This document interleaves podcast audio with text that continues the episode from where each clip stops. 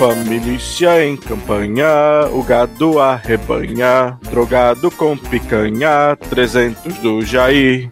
Empunham seus trabuco, bando de vagabundo, ministro moribundo acaba de cair.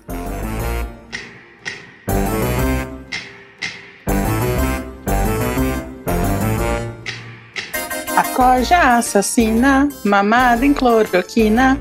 Mergulha na piscina de merda do Jair. Demônio presidente, pra proteger parente, o golpe vira urgente, tem que acabar o Jair.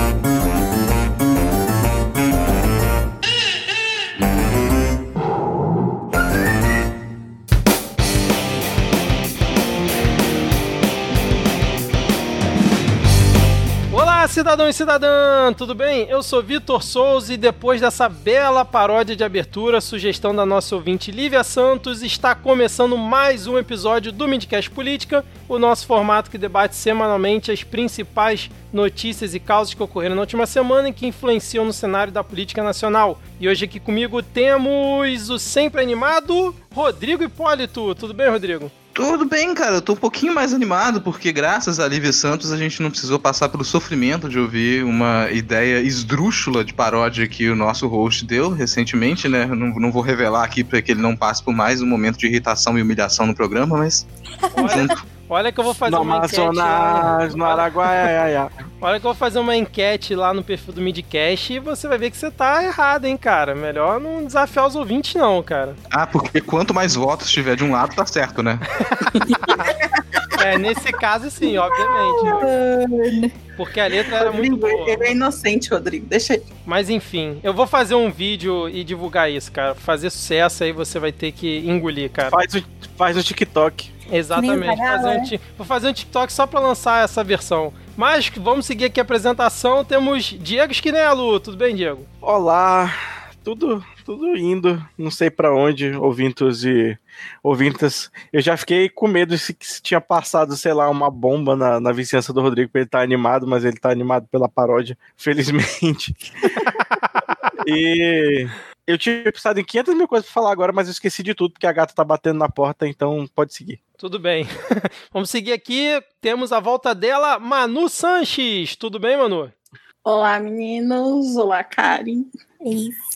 É, o Vitor não me perguntou, mas eu queria dizer que eu não tô animada, porque não tem como ficar animada, né, nesses dias. Então, é isso. Maravilha, e nesse clima animado aqui, vamos apresentar ela que fecha aqui o nosso quinteto de hoje, estreando aqui no Midcast Política, uma entusiasta da guilhotina também. Karen Vol, por favor, Karen, se apresente-se para os nossos 10 ouvintes. Oi, pessoal. Eu sou a Karen, eu sou geóloga, estou fazendo doutorado em geologia e, e eu sou uma das fundadoras e organizadoras do iPod, é um grupo mineiro de ouvintes e podcasters.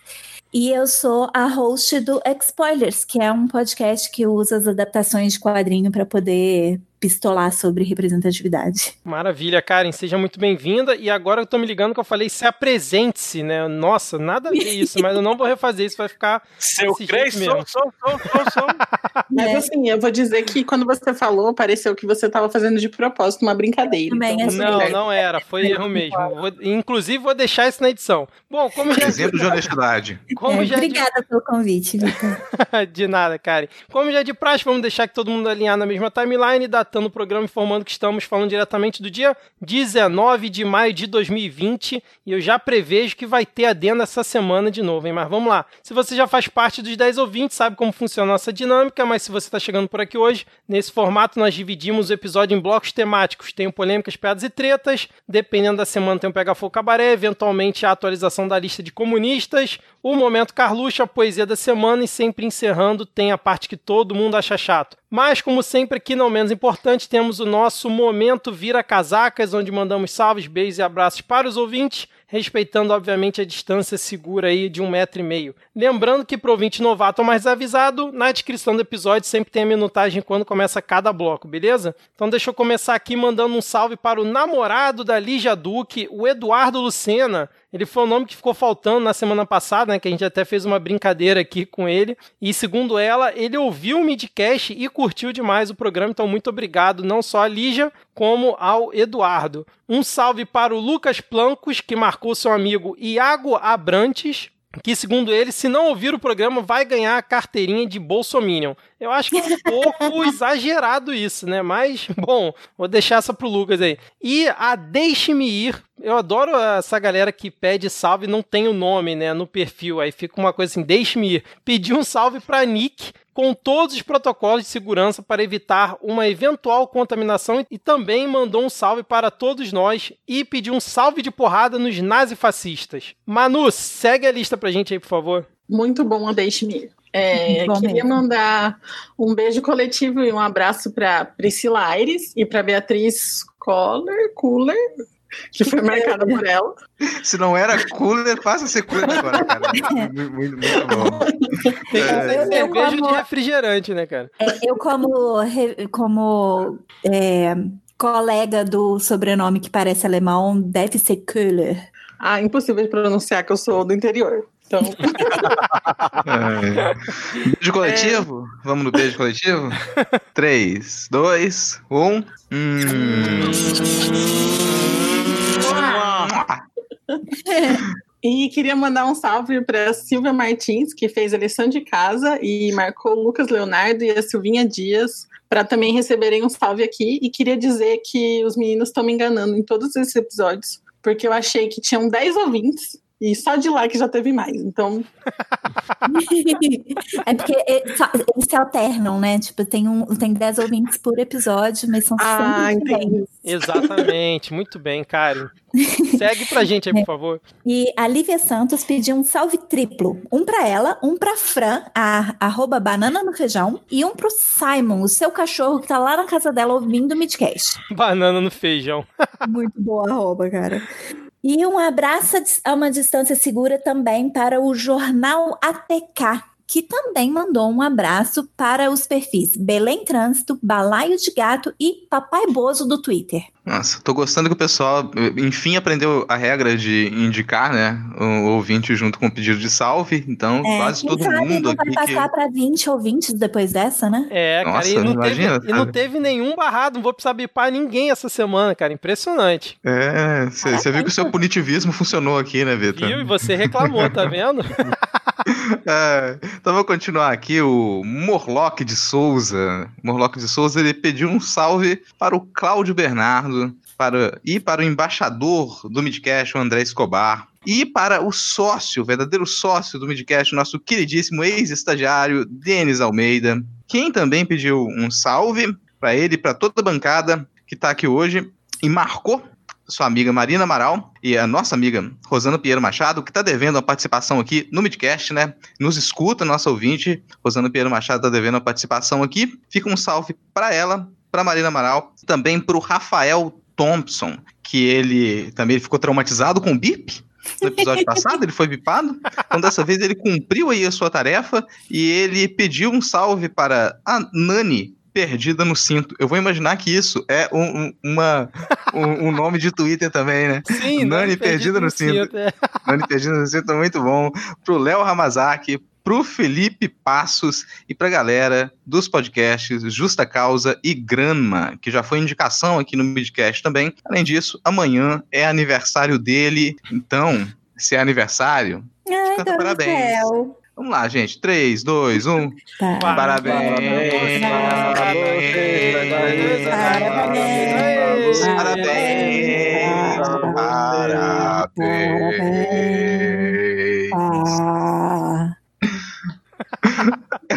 Muito bom, segue o barco, Um salve para o Clériston Costa, que marcou seu amigo Marcelo Soares. Um salve aí. Um salve para o queridíssimo Adrian Lemos, que pediu um abraço para ele, para sua esposa, a dona Benta. Adrian Lemos, que é o feliz proprietário do sítio do Pica-Pau Amarelo. onde moram, onde moram as doguinhas Pedrita e Bombom. Um Oh, salve meu Deus. Para elas. E a tava sumida daqui, né? Mas sempre tava com a gente lá no Twitter, a Mião Jude pediu um abraço virtual, seguindo todos os protocolos de segurança do MS para a sua web amiga Lorena, que começou a ouvir o Midcast por causa dela. Muito obrigado por conquistar aí essa ouvinta para nós. É, Excelente. Gente, gente, gente, gente, gente, gente, Vitor, Vitor, Vitor, Hum. vou falar baixo aqui, vou falar Hum. baixo tal. É, acabei de lembrar aqui, importante, né? Vamos cantar mais um parabéns aqui, Hum. porque eu tô falando baixo, porque essa semana é aniversário da Alana, Hum. que não, não participa tanto mais aqui do Midcast Política, né? Tá no grupo do Midcast BBB. Então tá, mas é, eu pedi assim pra gente cantar, vamos cantar baixinho, porque ela tá aqui do lado, eu acho que ela não vai ouvir, né? Mas ela, ela não gosta tanto que comemora aniversário, não, mas aí é aniversário da minha compa, então, por favor, parabéns pra Alana de É, pera- Oliveira. não, pera aí, vou até subir a música aqui. Sobe a música aí, DJ, e vamos cantar um parabéns aqui especial, Vamos então, lá. cara. Parabéns, parabéns, Parabéns, parabéns, parabéns, parabéns pelo teu aniversário, aniversário, aniversário, parabéns. Pô, só eu cantei certinho, De amor no coração. E a sua vida, gente, hoje e emoção. assim? Todo Bate, canta certo. palma, que é hora de cantar. Agora todo mundo, vamos lá! Muito bem, Alana, parabéns aí pra você. Ela escuta o Midcast, né, Rodrigo? Cara, tem que escutar, eu não fico vigiando os podcasts que ela escuta, não, assim, eu acho isso um pouco invasivo, né, mas... Ah, ela, escute. ela, por morar com você, pode ser que ela comente de vez em quando. Aí, pô, gostei do episódio e tal. Que é uma coisa comum entre pessoas, né? Conversarem, né? Mas tudo bem, cara, já que. Não Ela tá no grupo, cara, assim, se ela não escutar, eu acho super de boa, ela tá no grupo, ela vai ter que sofrer duas vezes por receber a notícia, participar da- da- das discussões no grupo e ainda nos ouvir, pô. É verdade. Bom, vamos seguir então aqui com o episódio, porque hoje está recheado com a atualização da lista de comunistas.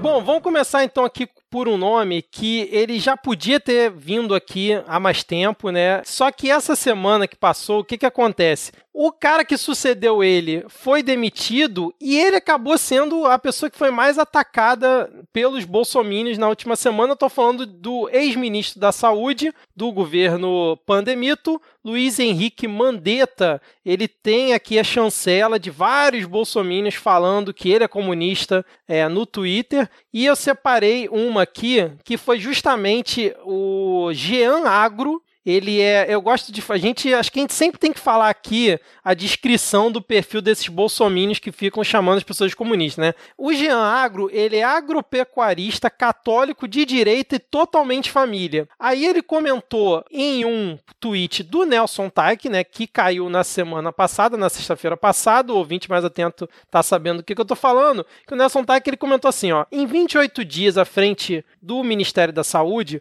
por mais difícil que fosse a situação, nunca expus gestões anteriores. Acho muito deselegante um ex-ministro criticar seu sucessor e acredito que esse tipo de condução só aumenta a polarização e o desgaste, prejudicando desta forma o país inteiro. O Mandetta que comentou que o Brasil perdeu um mês aí com o Nelson Taik é, na, no comando do ministério. Aí o Jean Agro comentou assim: doutor, não dê importância. Eu estou corrigindo aqui o tweet dele. ó. Não dê importância para um militante político fracassado como esse Luiz Henrique Mandetta. Isso é um comunista lixo que não vale o sal que come. O senhor é outro nível. Parabéns mais uma vez, doutor Nelson TikTok. E aí eu queria Ô, saber. Vitor, mas eu achei melhor do que isso, eu achei o, o comentário daque, do, do Roberto Jefferson, porque ele cantou, ele cantou Falcão pro Nelson Tai.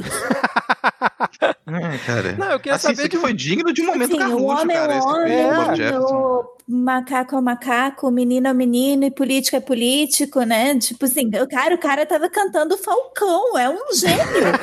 Mas eu separei até o do Roberto Jefferson, botei na pauta, porque eu achei engraçado o seguinte, que esse, o Nelson Tiger, ele tava se referindo ao Mandetta. E aí o Roberto Jefferson usou o tweet dele, que, cara, foi, vocês olharem, é um print da galeria dele, cara, das fotos da galeria do, de alguém. E ele disse assim, um homem é um homem, um macaco é um bicho, o violão é um instrumento. Diferença entre um homem de caráter, ministro Nelson TikTok e um carreirista de mau caráter, Sérgio Moro. Tipo, ele atacou o Sérgio Moro que não tinha nada a ver com a história, cara.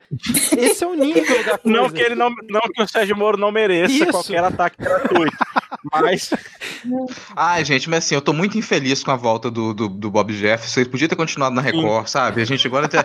olha, olha que tristeza, cara. A gente tá aguentando no Twitter volta do Collor, volta do, do, do, do Bob Jefferson, meu amigo. Eu- ele tá cantando Falcão. Ele é um artista. Não, e falar carreirista de mau caráter foi muito bom pro Sérgio Moro também, né? Diga-se de passar. Mas o Mandetta, a gente aceita na lista de comunistas? Eu quero começar aí pela, pela Karen, pela Manu, depois Diego e Rodrigo aí. Cara, pra ser comunista, é assim, basta querer fazer alguma coisa, ter- apoiar o, o- o isolamento social, porque se foi isso, eu acho que ele aceito, né?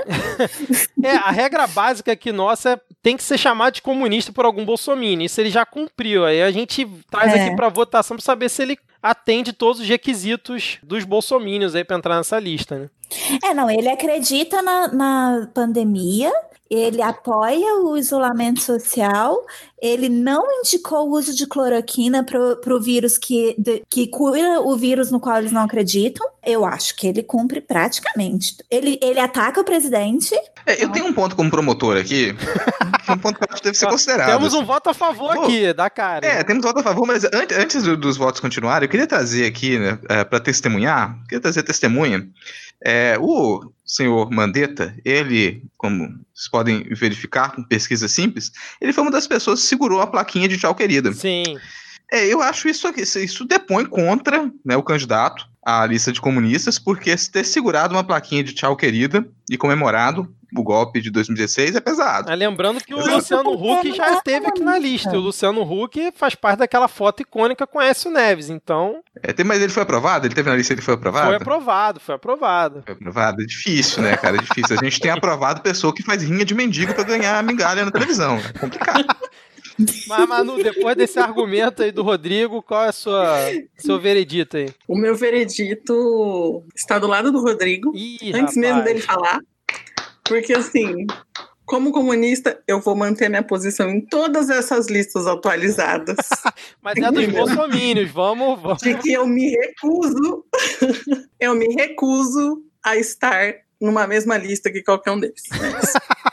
Gente, vocês estão levando um pouco a sério demais. Lembrando que a lista de comunista não é de verdade. É a lista de É, é o comunista que eu falo, é, bolsominion, é a lista dos sabe? bolsomínios, exatamente. Cara, mas a Manu tem defendido a liberdade de se sentir ofendida. sim, sim. Eu acho isso é Obrigada, necessário, isso é obrigada. importante. Isso é verdade, isso é verdade. Bom argumento. Mas e você, Dia, o que, que você acha? Eu não vou, eu não vou votar não. Eu vou, me- vou, vou fazer como, eu vou fazer como todo mundo que votou no Bolsonaro, mas tá com vergonha de admitir e dizer não, eu vou, votei nulo. Botei no Dória. Ai, cara, esse é o momento amoedo, né, cara? É, eu vou- É, Desculpa Eu qualquer no coisa. Amoedo no primeiro turno e no, no Eduardo Jorge no segundo. Eduardo Jorge. Ai, que maravilha. Ai, ai, cara. E o Rodrigo, pelo visto, é voto não, né, Rodrigo? Cara, assim, eu tô, no- eu tô no time da Manu também. Eu acho que, você sabe, se depender de mim, essa lista ela vai cada vez mais encurtar. Eu acho que tem alguns nomes, assim, que eles são divertidos de entrar. Agora, tem outros que, cara, eu não consigo esquecer. Eu tenho esse gra- grave defeito de memória. Eu lembro das coisas. Eu, eu, eu, eu olho pra cara do Mandetta, eu não consigo esquecer do desgraçado que aquilo é.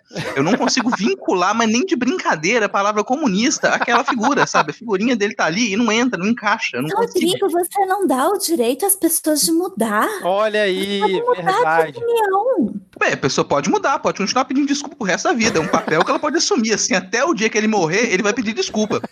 A gente não é obrigado a desculpar. Ó, Ok. o, o meu voto é que seja é assim. Que, que ele entre na lista de comunistas, aí temos o empate. E segunda regra, eu acabei de inventar, quando a gente tem uma abstenção na votação, significa que a pessoa entra na lista de comunistas. Então, seja bem-vindo aí, Luiz Henrique Mandetta, e fica a punição aí ao, Diego por ter anulado o voto. Sentido.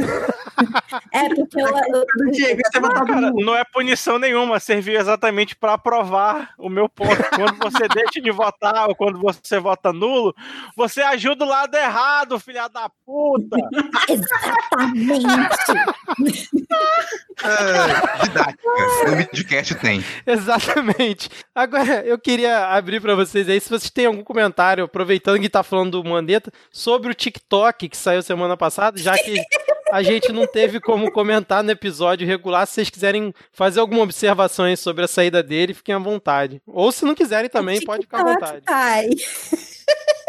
Não, eu não tenho nenhum comentário, não, só achei muito engraçado. Assim, acho que o Vitor, no episódio extra, né, que bateu recordes de download, milhões e milhões e milhões e milhões de ouvintes acompanharam a opinião do Vitor no episódio extra dessa semana. Da onde essa Foi, cara, foram milhões, assim, milhões. Você tá pedindo fonte, segura essa onda, entendeu?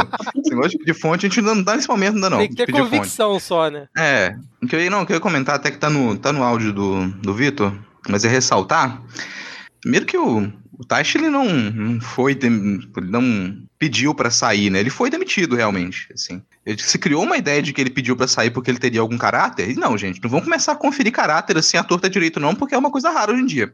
É, não. Caráter tá em falta, então não vai jogar. O cara foi demitido, ele foi demitido porque ele tava numa encruzilhada ali. No mau sentido da palavra encruzilhada nesse caso, né? Porque ele não teria como ratificar o novo protocolo que estava para ser aprovado, com um incentivo para o uso de cloroquina em qualquer caso, praticamente. Ele não conseguiu, não, não poderia assinar aquilo, seria muita pichação para ele. Então ele foi, foi obrigado a ser demitido, mas não foi uma questão de caráter. E isso talvez para mim seja o ponto principal, que algumas pessoas têm comentado, mas têm falado mais sobre a investigação em torno do, do vídeo da reunião que a gente vai comentar aqui hoje. Mas um ponto que pode levar ao afastamento do Bolsonaro a sério, de uma maneira mais simples, é a improbidade administrativa. Por ele ter, por vontade própria, ter é, direcionado a produção de cloroquina no Exército e retido a produção de outros medicamentos necessários ao SUS. E hoje a gente tem uma, uma produção enorme de cloroquina pelo Exército que precisa ser desafogada. Então ele precisa fazer com que as pessoas usem cloroquina à torta direito para que ele não recaia em improbidade administrativa. Então foi nesse tipo de processo que o Taish ele não, não pôde entrar, assim, porque ele seria, seria dividir a culpa disso com o Bolsonaro. Ele não, não vou dividir a culpa, fica isso tudo para o presidente e o Bolsonaro está com medo de sofrer um afastamento por conta de improbidade administrativa nesse caso, sabe? Isso é o que tem materialidade de prova para ele, é o que pegaria realmente. A gente já chegou na parte do, do- na parte que todo mundo acha chato? Karen já chegou no clima aqui. É isso aí. Isso é um, um bom gancho. Então, pulando o programa aqui agora, vamos iniciar com a parte. Não, não vou fazer isso, não. Eu acho que não, ninguém tem mais que comentar depois dessa, né? Vamos pro próximo nome aqui. Que,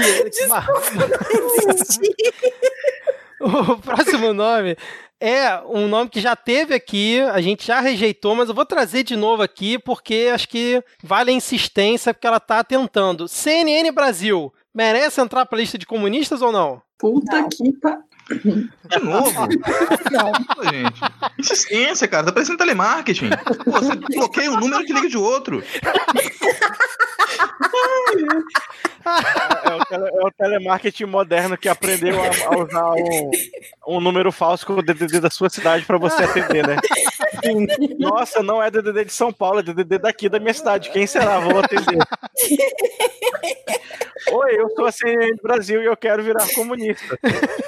Nós temos aqui uma, uma chancela de baixo nível que foi do D'Artagnan Viseu Rezende, dizendo que a CN Bra- CNN Brasil é uma decepção, um canal comunista, só porque ela noticiou que para ex-ministro de três governos o presidente perdeu condições de governar. Só que eu acho que como o D'Artagnan ele não tem descrição no perfil dele pra gente rir um pouco, eu acho que realmente vale a gente não aceitar a CNN Brasil por enquanto, vai ter que se esforçar mais, né? É bom que você jogou a culpa pro D'Artagnan, né? Exato. Ele não tem descrição no perfil, o CNN não entra. Gostei. Aqui, aqui, aqui tem critérios, pô. Foi por pouco da Tanha. Atos, Portos e Aramis, quiquem esse filho da puta do meio de vocês, por favor. Caraca. A CNN vai ter que pedir, que pedir música antes de conseguir en- entrar. Boa, boa regra, gostei, hein? boa regra. Talvez na terceira tentativa ela entre, né?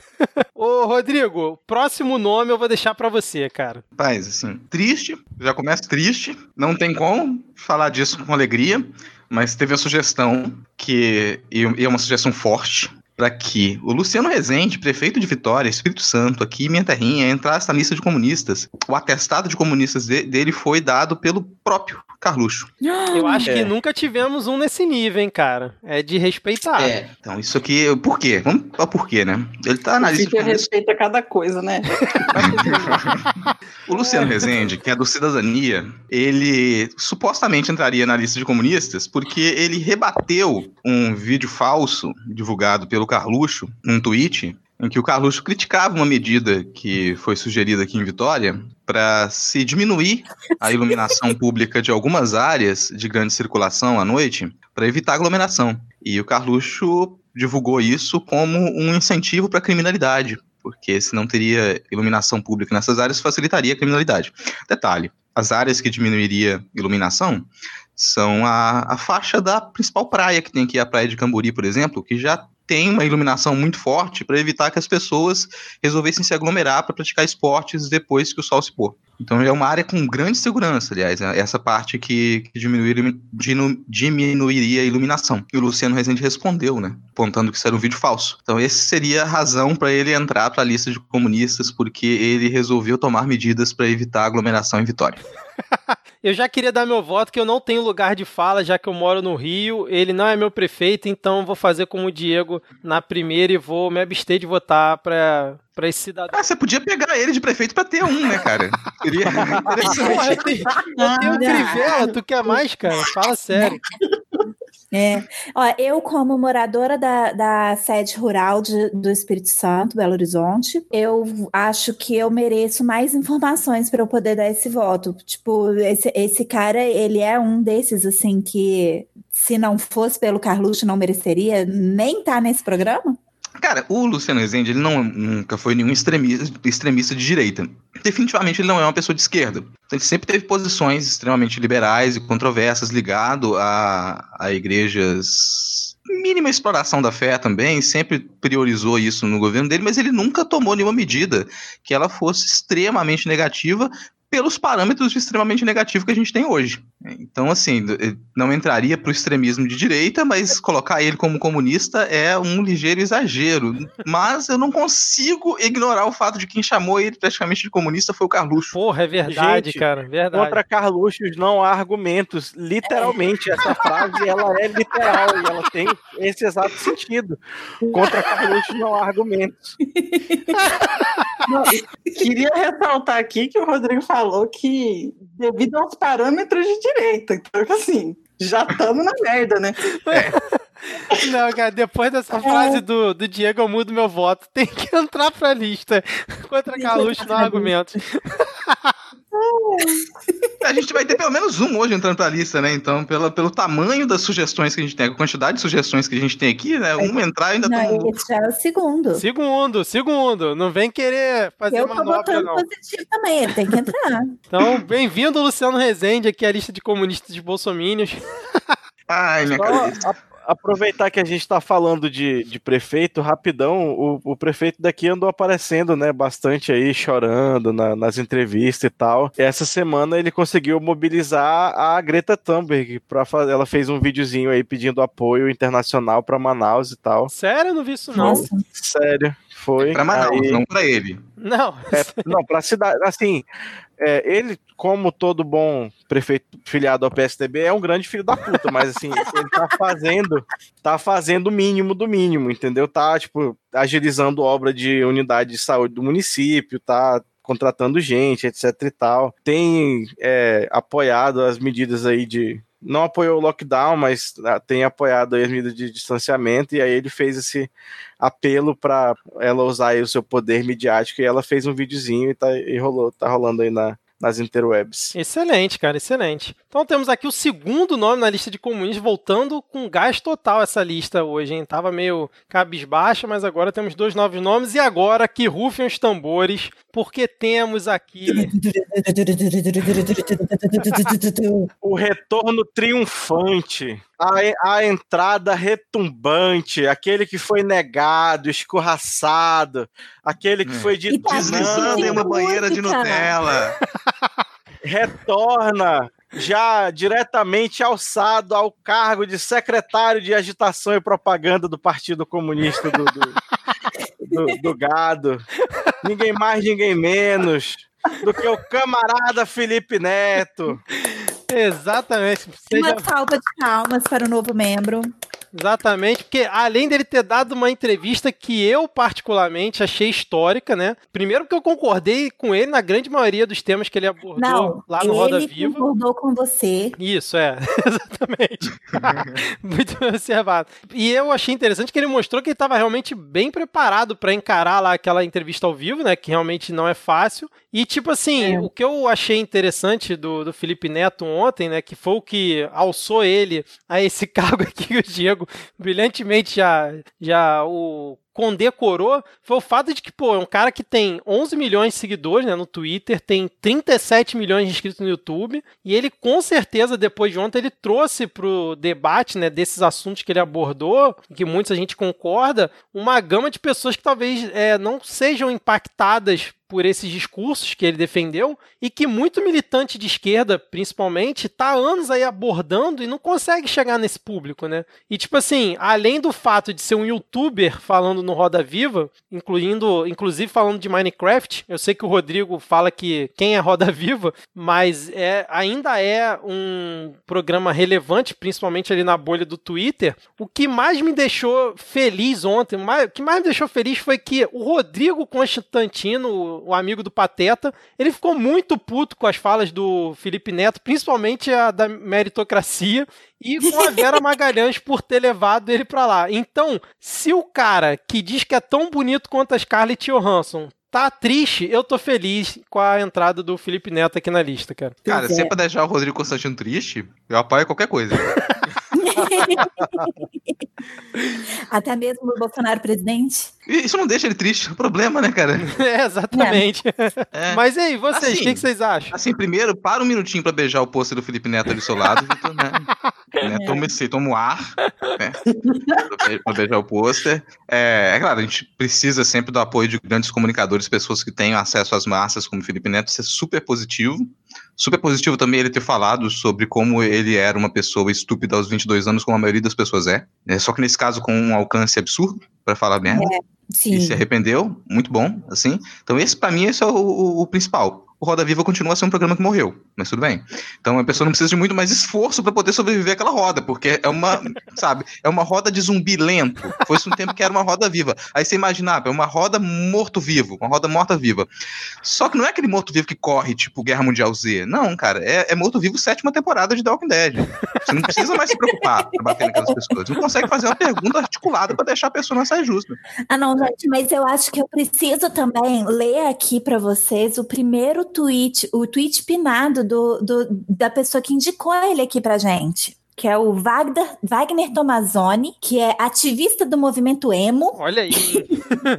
é, e o tweet pinado dele tá dizendo assim: Eu só queria que vocês entendessem uma coisa. Eu não sou Tim Bolsonaro, MBL, PSL, liberal, conservador, ANCAP. Não defendo uma legenda ou um amontoado de ideias específicas. Eu apenas falo o que acho que faz sentido. Às vezes vai fechar com o que você segue, às vezes não smiley, eh, sorrisinho de dois pontos, fecha parênteses. Não, e o legal é que esse tweet dele já não fez o menor sentido, né? Então ele falou, às vezes falo que apenas falo que acho que faz sentido, já errou logo nesse tweet dele, né, cara? Né? Eu quero só tirar um momento para dizer que esse, esse senhor não fala pelo movimento emo, tá bom? Ele não fala pelo movimento emo. E segundo, que é difícil você defender um amontoado de 10 quando você não consegue entender nenhuma, né, Fio? Ah, e detalhe, cara, mas ele conseguiu fazer um super elogio pro Felipe Neto aqui no final, cara.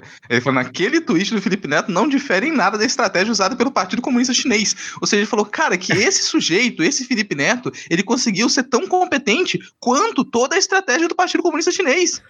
Eles fazem ideia do peso desse argumento. Cara, nossa, é um elogiaço, bicho. Ou seja, é, jogar Minecraft equivale a retirar 700 milhões de pessoas abaixo da linha da pobreza.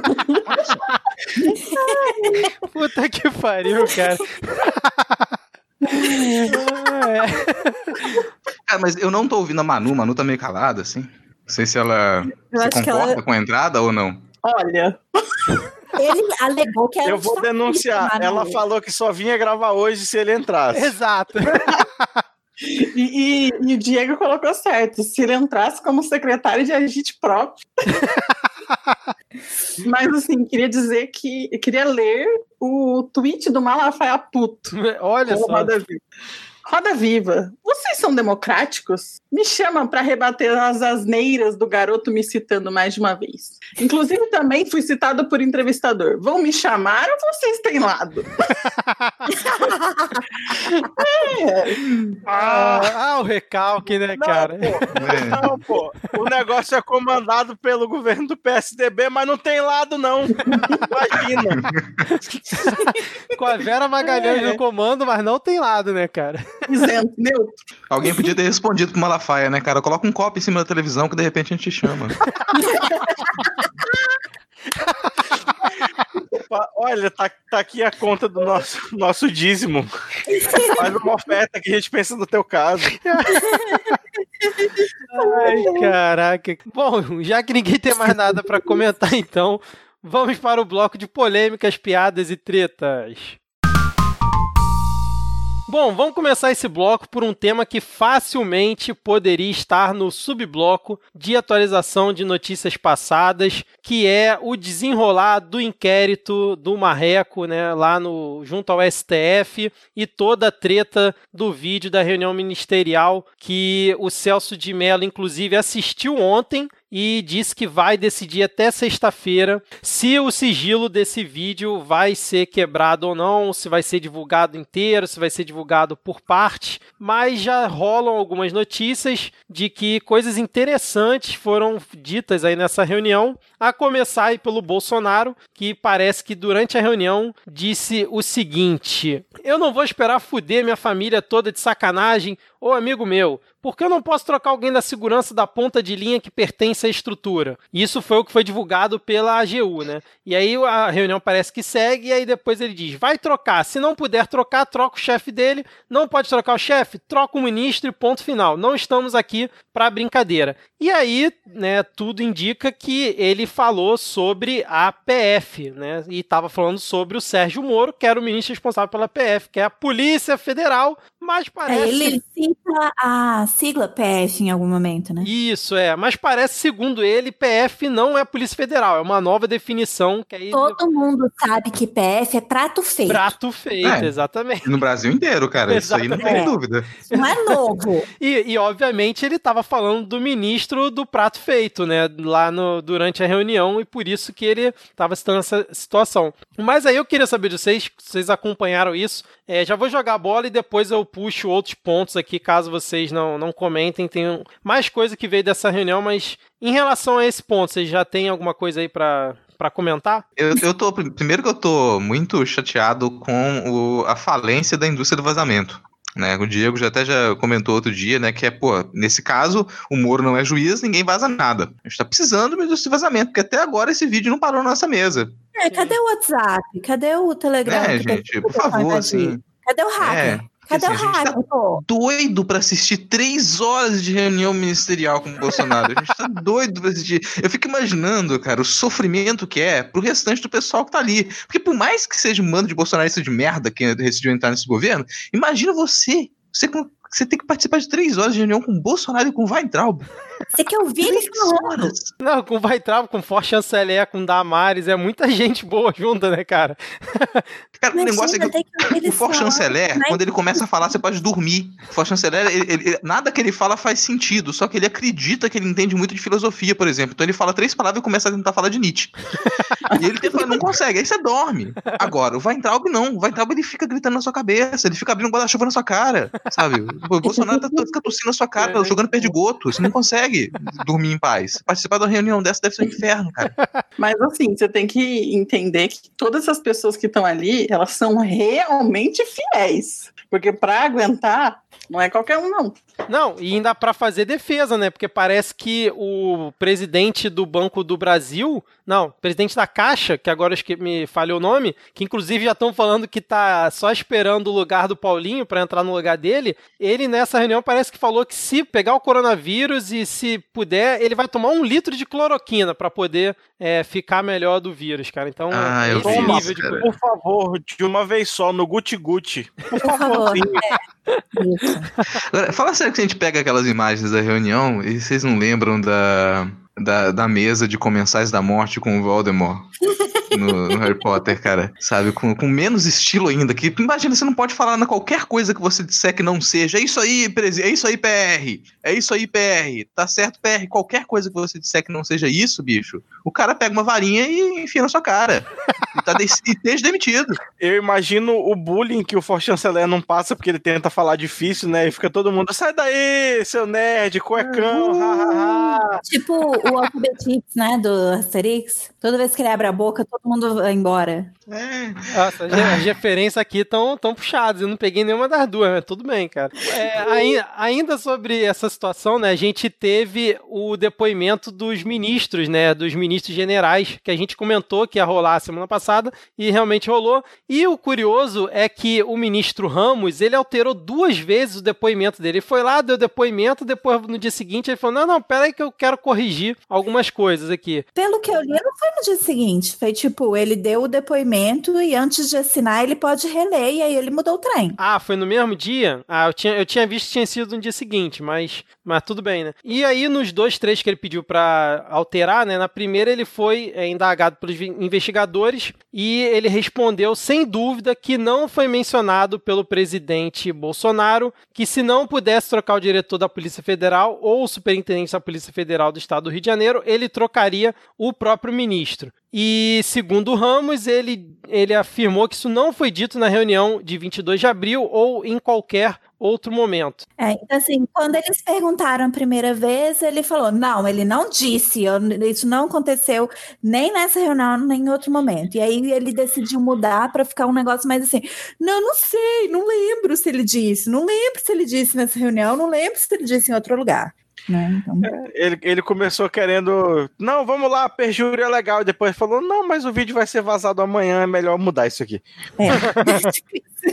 e aí, o curioso é que depois dessa enrolação toda, né, o Jornal Nacional, ou acho que foi o Fantástico, agora tô, acho que foi o Jornal Nacional, revelou que ocorreram trocas na equipe do Gabinete de Segurança, né, do GSI, dias antes da reunião ministerial, né? E isso meio que inviabiliza a versão lá do Bolsonaro quando disse que ele estava se referindo ao GSI e não ao Moro na reunião, sendo que ele deu promoção para duas pessoas que eram ligadas diretamente à equipe de segurança dele, uma em Brasília e outra no Rio de Janeiro. E hoje também saiu a informação de que o atual número 2 aí da PF, que era o cara que comandava no Rio de Janeiro, que a gente comentou aqui no episódio passado, ele declarou hoje que ele foi convidado pelo Bolsonaro a participar de um encontro junto com ele no segundo semestre de 2019 na época em que ele seria nomeado superintendente da PF no Rio. Então, assim, é no mínimo estranho o Bolsonaro chamar justamente o cara que vai chefiar a PF do Rio para uma reunião com ele em Brasília, né, cara? Mas. Vitor, a gente não precisa nem ir tão longe, não, cara. A gente não precisa rebanhar toda essa série de argumentos, não.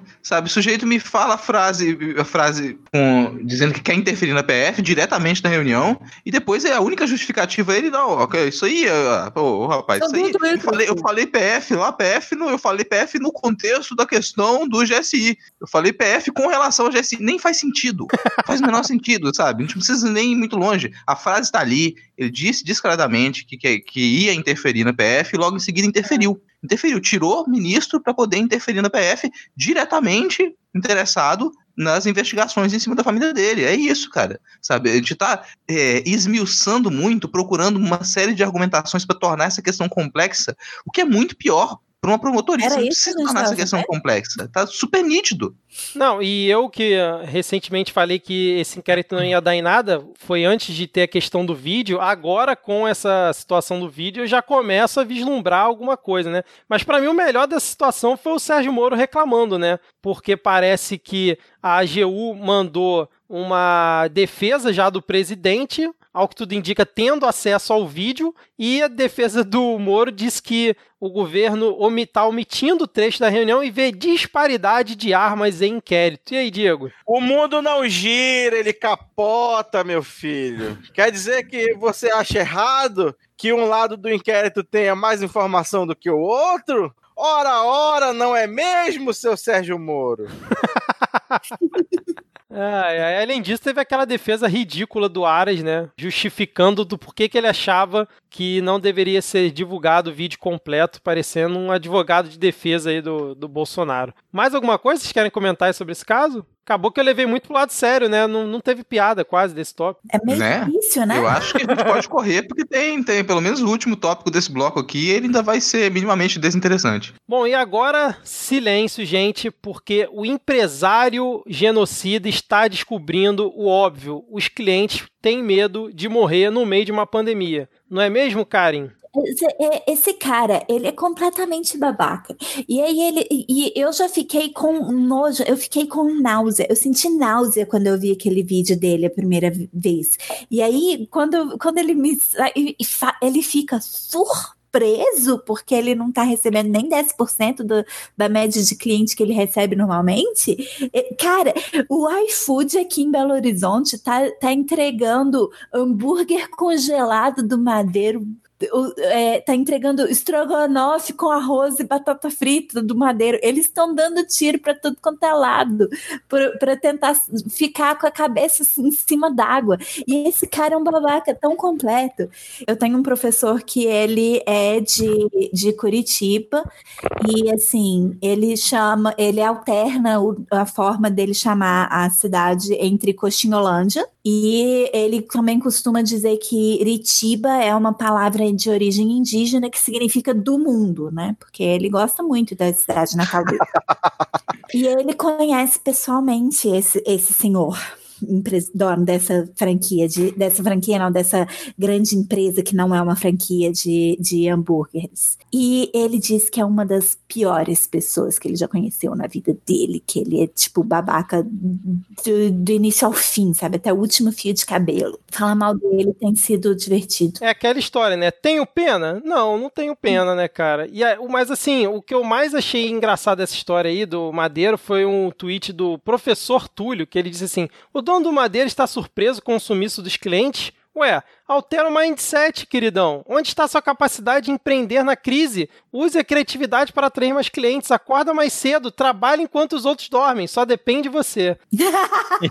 ah, muito bom. Eu só fico dizendo essa história porque as pessoas vão acabar perdendo emprego porque esse filho da puta desgraçado vai demitir a galera, né? Então. Só... É, ele já falou é, que vai já demitir pelo né? menos 600 funcionários. E eu só queria deixar um último recado. Se você tá pedindo comida do Madeiro durante a quarentena, você é parte do problema. Sim, exatamente. exatamente. Eu não mencionei o iFood porque eu tô sugerindo que as pessoas façam isso. É só para eh, demonstrar o tanto que ele está sendo patético. Ah, sim, sim, sim. Mas, por favor, não comprem. Exatamente. Manu, tu ia comentar alguma coisa? Não, eu ia falar assim, que eu espero que os ouvintes do Midcast não peçam comida do Madeiro.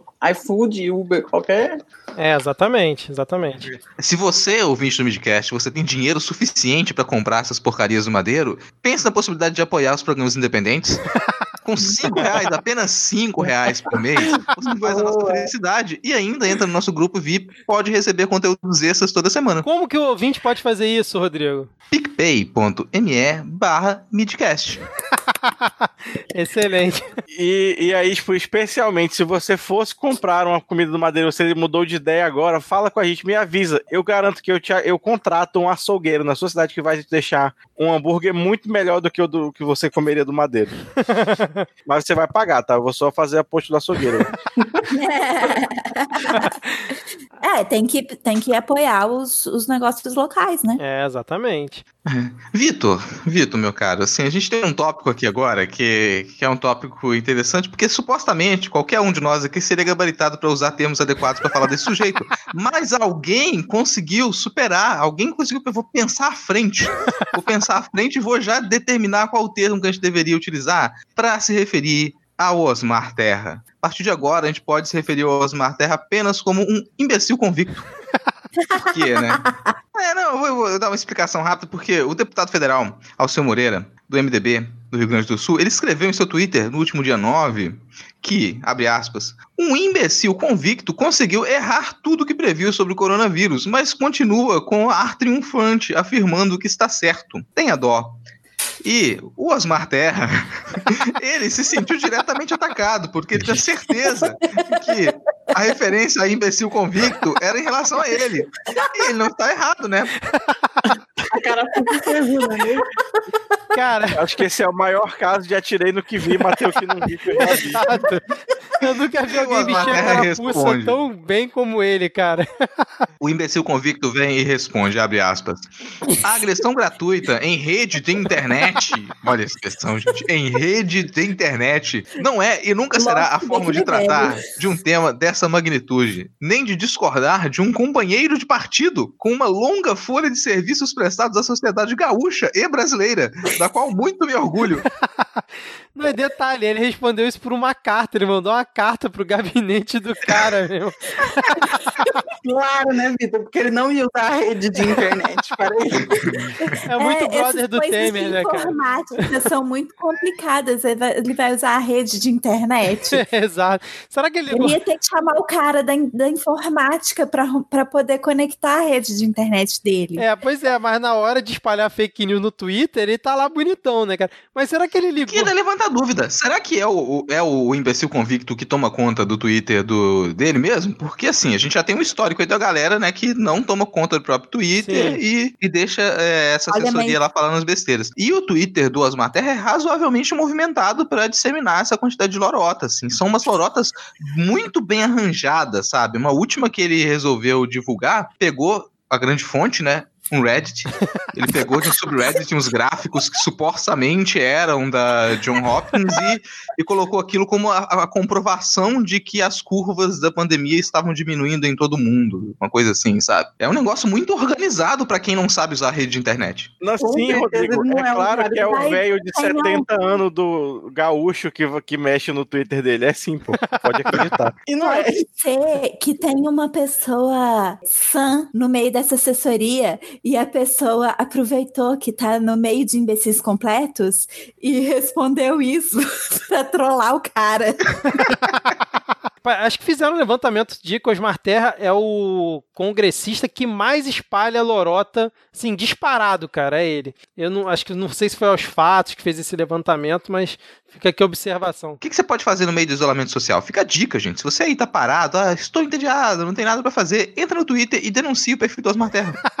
Qualquer um Boa. pode fazer isso. É Verdade. divertido, é saudável. Ô, ô, Rodrigo, agora falando em diversão, cara, parece que teve gente que apareceu nu aí numa reunião com o Bolsonaro, né, cara? Outro dia teve um cara semi-nu numa reunião com o Ministério da Saúde, ainda era o Nelson TikTok, e agora numa reunião. Inclusive, os ouvintes estão horríveis, né? Pedi pra descobrirem quem era, ninguém me mandou nada.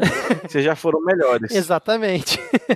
e agora parece que um empresário apareceu nu numa reunião do Bolsonaro com a galera da Fiesp numa chamada que era organizada pelo Paulo Scaff. E o melhor, cara, que eu achei dessa notícia, além do cara ter aparecido nu ali no, no quadradinho e o Guedes ter que avisar o cara: ô, ô peladão, tá aparecendo aí e tal. Quem comandava a chamada com o presidente da República era o Paulo Scaff. Então, tipo, podia ter entrado qualquer um que ele quisesse nessa reunião, tanto que vários pontos foram vazados, provavelmente por alguém que ele botou para isso, e parece que ele estava transmitindo a reunião sem o Bolsonaro saber. Então, o nível de amadorismo dessa galera, cara, além de ter um cara pelado no meio da conferência, deixa a revelia do Paulo Scaff para comandar quem Tá entra e quem não entra. Você tá enganado, Cara. Não tem nada ali que não tem nada aí que não foi planejado, não, cara. Isso aí é, é, é uma tradição, sabe? É uma, é uma tradição do homem mandando nude não requisitada.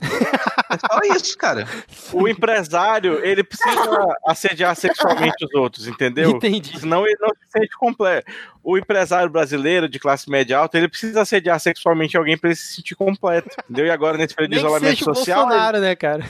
nem que seja, entendeu? Nossa. E assim, e só sobre o seu comentário do, do Paulo Scaff tá, tá controlando quem. Meu amigo, quem o Paulo Scaff quer vai para a presidência da República, que dirá numa chamada de vídeo. É, isso é verdade, é um bom argumento esse, cara. Não, e aí, essa situação causou o João Dória criticar empresários ligados à Fiesp. Depois, na coletiva dele, falou: e o presidente fica fazendo reunião para pressionar governadores com meia dúzia de empresários ligados à Fiesp. Cara, que momento ver o João Dória criticando o empresário. Gente, até o João Dória tá concordando com a gente, velho. É, exatamente. Não, Perigoso. Perigoso isso. Note a, a escolha de, de ordem das palavras. Eu não disse que nós estamos concordando com ele. nós não concordamos com ele, mas ele está concordando conosco. Boa, boa. Exatamente. É, é a, a, a, a forma como você expressa aquilo que você quer dizer é importante para que você não possa ser distorcido. Coisa que nenhum deles sabe. né? Exatamente. Manu, você quer comentar alguma coisa aí sobre o peladão da conferência aí? Não, pelo amor de Deus. Gente pelada na internet. Homem pelado na internet a gente vê todo dia. Então, beleza. Fechamos por aqui. Alguém quer falar mais alguma coisa? A gente pode seguir.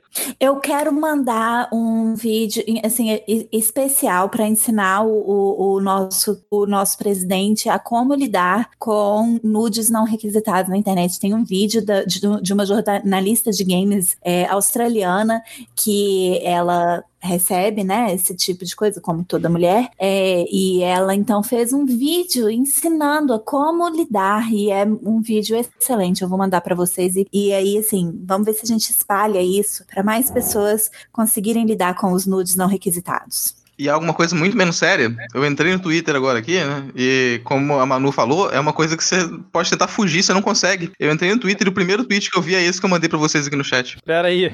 Ah, Rodrigo, pelo amor de Alguém tirou o Rodrigo dessa chamada? por favor? Ele não está pelado, porém. Puta merda, cara. Tá, peraí. Deixa eu mandar o vídeo da Alana Pierce, que é melhor. Alguém descreve as imagens, porque eu me nego. Não, vai Rodrigo. Desculpa, gente, não, isso aqui não vai entrar na gravação, não. Isso é só pra fazer vocês sofrerem junto comigo. Ah, não, vai ter que entrar. Ah, não, não, agora vai entrar. Porque é esse tipo de conteúdo que o, que o Rodrigo consome no Twitter. Quero deixar. É, é um tweet com quatro fotos. E são quatro fotos, assim, emblemáticas. Assim, quem tem essas referências, triste por você. Quem não tem, melhor continuar sem, né? Uma primeira é do Vampeta. E só de eu dizer o Vampeta, quem tem a referência já vai imaginar de qual ensaio fotográfico eu tô falando. A segunda foto é ainda pior, porque é a do Roger Moreira. E a referência também não procure, por favor. Depois é o, o Felipe Neto. E a última é o João Dória. o famoso vídeo pornô. É, exatamente, cara. Eu acho que com essa a gente pode encerrar aqui esse bloco, né? Porque chegamos num nível que não tem como ultrapassar. E, Diego, pra onde que a gente vai agora, cara? Por um momento, Carluxo. Alô, Cruzabeck, solta a vinheta.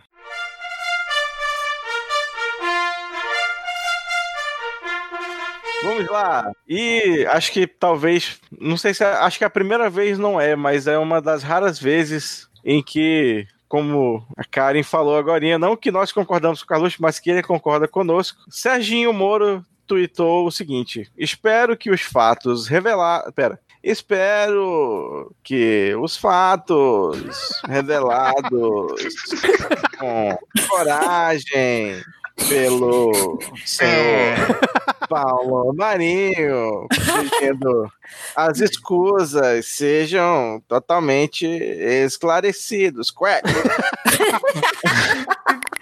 E aí as pessoas se perguntam por que, que o depoimento dele demorou 10 horas. Ao que o Carluxo respondeu o seguinte: Estou para conhecer uma pessoa mais estranha, aspas, que este senhor. Note que força, que força narrativas com a imprensa, aspas. 24 horas ao dia, visto que jamais mostrou provas desde que pediu demissão. E aqui eu abro parênteses, e nem quando condenou, fecho parênteses. Enquanto o ministro era mais mudo que um cão velho, hoje chafurda mais que um porco faminto. Meu Deus. Chegou o momento da gente bater palmas pro Carluxo? Cara, não, né? Não, Não precisa não. tanto, né? Não, não, não, não, não. Só ressaltar que o Carluxo, obviamente, escuta o Midcast, porque aqui no Midcast a gente sempre se referenciou ao Serginho como o Pitbull castrado. E você percebe que o Carluxo ele deixou essa dica aqui pra gente. Ele falou: Ó, escuto vocês. Isso aqui foi diretamente feito pra gente. Game over. Medo. Medo. Estou com medo também. É, exatamente. E aí, tem mais um momento aí, Diego? Temos mais um aqui, já que, já que não tá tendo Pega Fogo Cabaré, estou sendo aqui um pouco mais prolífico no momento Carluxo, que, de novo aqui, o Arthur Weintraub, né, eles estão mostrando aí uma sinergia muito bonita nesses últimos, nessas últimas semanas. O Arthur Atrabo tweetou um vídeo aqui do Lula que eu não, não cheguei a ver, mas aí o, o, o Carluxo deu RT e comentou o seguinte: porque o narigudo, o biografado, o calça encravada, o bumbum guloso e os, e os porcos não dão um pio contra isso e tentam 24 horas por dia criar narrativas para prejudicar o presidente? Resposta simples: sempre foram irmanados. Quê? Não, e. Agora vamos lá. Ah, O narigudo é o. Luciano Huck. Luciano O Huck, biografado é o Moro. Moro, O calça encravado é o Dória. Dória, sim. E o bumbum guloso? O bumbum guloso apareceu agora. É, esse é Aí já novo. é. E os porcos? É a petralhada, né? Sei lá, eu acho. O, o, a isentosfera. Os porcos, eu não. Eu tô- Quem, quem seria Bubu Guloso. Bumbum guloso, caramba. Essa é nova, né? Pensa bem. Guloso. assim. Será que faz Cara, parte da bumbum direita? guloso é o Frota. É o Bumbum guloso Frota! Ah, Puta que pariu. Pode crer, Meu. Deus, sem legenda, eu nunca ia entender o que estava escrito nesse tweet. Agora, os porcos, fica aí no ar. Os porcos comunistas, Torcedores gente. do Palmeiras, né? os porcos devem ser a, a- isentosfera. Torcedores do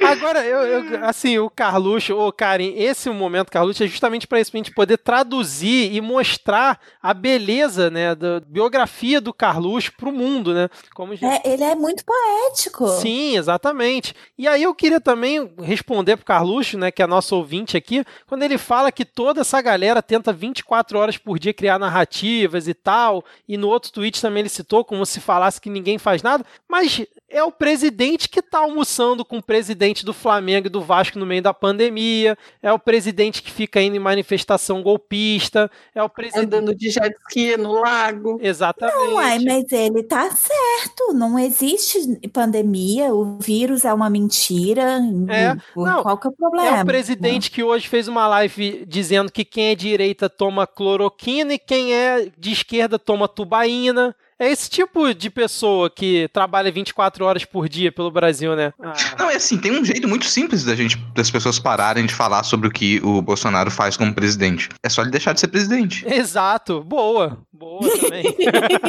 Aí ninguém precisa criar narrativa pra prejudicar ele, né? Eu acho que Não, mas quem cria as narrativas para prejudicar ele, eu concordo com você. É ele. Quem, que- ah, o próprio, o próprio pandemito, né? É, sim, eu concordo. Ele que, que cria as narrativas. A gente só compartilha. A Karen falou, eu lembrei daquela, daquele grupo no Facebook que é grupo para compartilhar todas as coisas que a direita inventa e ela mesma fica pistola. E eu acho que no Twitch, será que os porcos são a, é a mídia? Podem ser os porcos comunistas. Pode ser, acho que, acho que é tudo, Porcos tudo o resto que comunistas eu sobrou. não gosto muito. Acho que é tudo que sobrou, é. Não, é, na Bolsonaro. é o que eles chamam normalmente de, de isentosfera, eu acho. Pode ser, pode ser. As hienas comunistas, tá todo mundo junto aí nesse bolo aí. Mas o do bumbum guloso foi. Ele tá com uma tara, né, Diego? Essas últimas semanas, né, cara? Cara, mas assim, isolamento social, ninguém tá transando, cara. É, com- é compreensível. ninguém, que- ninguém, que não, ninguém que não mora como uma pessoa, né? Um cônjuge ou um É, eu parceiro. já ia falar, fale por vocês. Fechamos aqui esse Carluxo Verso, que teve até participação do Lula, cara, indiretamente. Vamos agora pra onde, ô Rodrigo? Cara, vamos pra parte mais não divertida desse programa. Então vamos para pro bloco, né? Pros vários blocos da parte que todo mundo acha chato. E vamos começar com alguns subblocos aqui. Então a gente tem, dentro da parte que todo mundo acha chato, o departamento de notícias surpreendentes. E a primeira notícia surpreendente que eu quero trazer para vocês hoje é mais um detalhe que acontece aí nesse processo de compra do Centrão, que tem sido movido pela presidência da República, na tentativa de evitar algum possível processo de impedimento. Lembrando que o Centrão tem 200 congressistas, mais ou menos, impediria qualquer abertura de processo. E nesse toma lá da cá, que faz parte do governo Bolsonaro, a gente observou o retorno de uma figura, uma figura deplorável, que foi o Carlos Marum. Carlos Marum, ex-ministro do, do vampiresco Michel Temer, ele foi reconduzido para o Conselho de Itaipu. Aliás, o, o Bozo, ele nomeou ministro de Minas e Energias, né, o, Bento Albuquerque, para o Conselho de Itaipu e recentemente ele publicou a recondução do Carlos Marum e que é um que e do ex-deputado que é delatado da Odebrecht também, também está investigado na Lava Jato, o José Carlos Aleluia, José Carlos Aleluia, do DEM da Bahia. Amém. Então isso aqui vocês são surpresos? Está todo mundo surpreso? Muito, muito surpresa, cara. Ninguém esperava por essa. Lembrando que o Marum é aquele da dancinha, né? Do, do impeachment da Dilma, né? Que virou Gui, virou meme depois, cara. Desgraçado. É, não, essa é a palavra, cara. É um dos maiores desgraçados que já assumiram cargo no Brasil, assim. E não desaparece. Quando a gente pensa que esse pessoal, enfim, foi pra Record, não, eles voltam. Sim. Voltam. Eles foram pra Record, o problema é que a gente tá na Record agora também. É, cara. O É, mundo é é isso. Você solucionou pra mim agora o problema. É essa a questão. A pessoa não pode, mas agora que todo mundo que for pra Record cai na nossa realidade, né? Mas vamos piorar a situação aqui, porque, sabe, a gente não tá suficientemente surpreendido. Vamos ficar mais surpreso agora, porque se esse processo de compra ele não tava tão nítido assim, nesse, nessa segunda-feira, dia 18, foi publicado no Diário Oficial que o Fundo Nacional de Desenvolvimento da Educação ele foi entregue de bandeja para o PL, que é a sigla do ex-deputado Valdemar da Costa Neto, condenado no mensalão. Quem lembra do mensalão? Mensalão, na época em que existia corrupção no Brasil, que não existe mais. Exato. Se já não existe mais corrupção no Brasil, então a gente não tem que se preocupar com o fato do Costa Neto ter sido condenado por corrupção. Então, nesse dia 18, na segunda-feira, dia 18, o Gary Gary, o Gary Almirante Pinto, assessor do PL na Câmara, ele foi nomeado para a diretoria de ações educacionais do Fundo Nacional de Desenvolvimento da Educação. Lembrar que esse fundo é aquele fundo que tem um orçamento, esse orçamento anual dele agora é de quase 30 bilhões, então é um dos fundos mais almejados aí pelos partidos na Câmara. Isso foi uma, a compra mais, mais gorducha para tentar a, apaziguar a situação dos congressistas e puxar o centrão pro lado da presidência. Lembrando que isso no governo Bolsonaro não é toma lá da cá, é alinhamento, segundo os bolsominions, cara. O governo está se alinhando com o centrão, não é toma lá da cá. Quero avisar pro pessoal aí que quem tá na linha o trem pega, viu? A gente vai, assim, falar de alguma coisa que irrita bastante. No episódio passado, a gente comentou sobre o, a medida provisória que da grilagem, né, que tinha como intenção facilitar a legalização de terras invadidas, de, de fazendas ilegais, principalmente na região norte do país. E essa aquela medida provisória, ela não foi foi votada, no entanto, ela se transformou num projeto de lei e agora pode circular a PL 2633, que é a mesma proposta, é a mesma proposta da medida provisória de facilitar a legalização dessas terras invadidas. Então isso significa que fazendeiros, latifundiários que invadiram terras indígenas, principalmente a partir da facilitação desse processo com a morte do a, a, a morte agonizante, do, a morte sofrida do, do Ibama nos últimos, no último ano, que esses latifundiários eles passariam a ter o direito por essas terras, seria legalizado. Então isso virou agora um projeto de lei, ainda não foi votado, a gente tem tentado fazer pressão para que isso não seja aprovado, mas aparentemente aí essa figura que todo mundo quis que entrasse na lista de comunista, né, o, o herói dourado da nação, Rodrigo Maia, tá super interessado em aprovar esse PL. É, mas aqui, como que a gente faz pressão para essas coisas? Eu, é, eu quero ajudar a fazer pressão para esses negócios. Eu, eu, só sei fazer pressão nos projetos de lei que tem, que tem interesse feminista, porque a, a, tem a, a robô do Facebook que avisa a gente. É, a, pressão, ela, principalmente nesses tempos de, de, isolamento social, agora ela fica mais difícil de fazer presencialmente, né? Então, em reuniões, por exemplo, de conselho, isso é muito mais complicado de fazer discussão agora, mas a gente ainda consegue opinar na, nas propostas, elas continuam em aberto. A discussão, ela está presente na, nas chamadas ainda. Primeiro, detalhe, acompanhe a, a, TV Câmara, gente. Acompanhe a TV Câmara, saibam o que, que é discutido por cada um dos parlamentares para você poder dar apoio ao seu parlamentar. Então, se você apoia uma bancada, se você apoia algumas, algumas edições, se você votou em alguém e quer acompanhar essa pessoa, saiba o que é discutido na Câmara. A gente, nenhuma desses projetos de lei, ele é simplesmente aprovado, ele vai passar por uma série de comissões. E ao passar por comissões, você pode auxiliar nesse debate, você pode auxiliar fornecendo informações, você pode fazer pressão social, você pode discutir com as pessoas. Isso faz diferença assim para os parlamentares, e isso demonstra que a população está interessada. É um forte argumento para um parlamentar quando ele consegue chegar numa discussão e dizer: olha, a população está interessada em que isso não seja, em que isso não vá adiante. A população está interessada em que esse ponto aqui da lei seja modificado. Quando você não tem um indicativo de que a população está interessado, você não, não consegue tão bem argumentar. Então esses debates eles estão acontecendo agora. Você tem essas comissões que elas vão debater as propostas de lei e a gente precisa estar atento a isso. Eu sei que parece chato às vezes acompanhar a TV Câmara e TV Senado, mas se a gente não faz isso, a gente perde essas minúcias do trâmite. Então a gente acredita que só vai chegar lá e ter duas rodadas de votação para as PLs e pronto, sabe? Mas não, tem muita discussão. Então não é à toa que os nossos parlamentares vão até, até a, o púlpito e falam tanto, e pedem o direito de palavra, e não dispensam nenhum segundo, e tentam aproveitar cada segundo para poder falar, porque essas argumentações elas fazem diferença.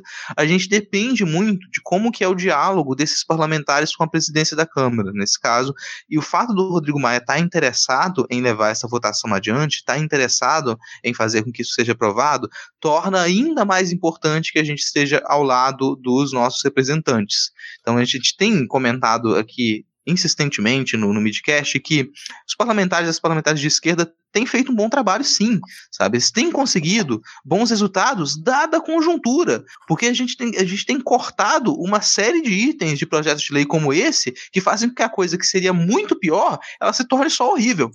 Então a gente ainda consegue, pelo menos, manejar um pouco. Se a gente conseguir cortar alguns pontos, sabe, editar alguns pontos desse projeto de lei para que ele não seja tão descaradamente favorável à legalização de terras que passaram por grilagem de terras de invasão, a gente já vai ter ali uma, uma derrota menos feia. É provável que esse projeto de lei ele passe de alguma maneira? É, mas ele ainda pode ser minimamente embaerado. É, e mandar e-mail ajuda, porque eu falei da, da beta da robô do Facebook, e, e normalmente o, o que ela faz é isso, tipo, quando existe a notícia de que algo está se encaminhando está sendo encaminhado para uma comissão ou, tá, ou que vai ser encaminhado para uma votação, ela ajuda a, a mandar um e-mail para todos os parlamentares que estão é, envolvidos naquela votação, na comissão ou no na, nos relatórios, no que seja, informando o que que é que gente, como que a gente quer que eles votem. Tipo assim, qual que é a nossa opinião a respeito daquela pauta. Ou, ou às vezes falando assim, a gente não quer que isso, que isso seja aprovado. Daí eles cancelam a votação e tentam fazer a votação num momento que ninguém esteja prestando atenção. Mas assim, é, esse mandar e-mail, assim, isso, isso ajuda de fato ou isso ou eu tô me iludindo com esse robô? Não, não, é ilusão não, faz faz diferença assim. Qualquer, a gente às vezes pensa que uma micromovimentação nossa ela não vai fazer diferença, mas ela faz. A gente já conversou aqui sobre como é que funciona o, o papel do Centrão assim. E são muitos, muitos parlamentares dentro do Centrão. Alguns eles já estão comprados, outros nem tanto. As redes de interesse ali os debates em Brasília, elas são são muito sutis e são constantes, mesmo agora nesse momento de afastamento. Então, se você consegue fazer pressão em deputados do Centrão, eles podem modificar o seu voto aqui ou ali, ou mesmo que eles ainda votem para aprovação de um PL, eles concordem com, com os parlamentares de oposição para se retirar um ou outro ponto, para se modificar um ou outro ponto. Então, esse, eles são suscetíveis à pressão. A maioria dos parlamentares é suscetível à pressão. É muito mais difícil a gente conseguir fazer pressão em cima da base do governo, por exemplo, a base do governo ela já, já vai estar direcionada. A gente verificar, por exemplo, quais partidos que eles estão deixando os seus parlamentares livres para votar, que eles não determinaram o um encaminhamento já geral para o partido. A gente sabendo qual partido que, que deixou os deputados livres para poder votar no, no que lhes interessa, já também nos auxilia a saber em quem que a gente faz pressão ou não. Então, esse é uma, uma aproximação com o jogo político que a gente, a gente precisa fazer A gente precisa estar atento a isso.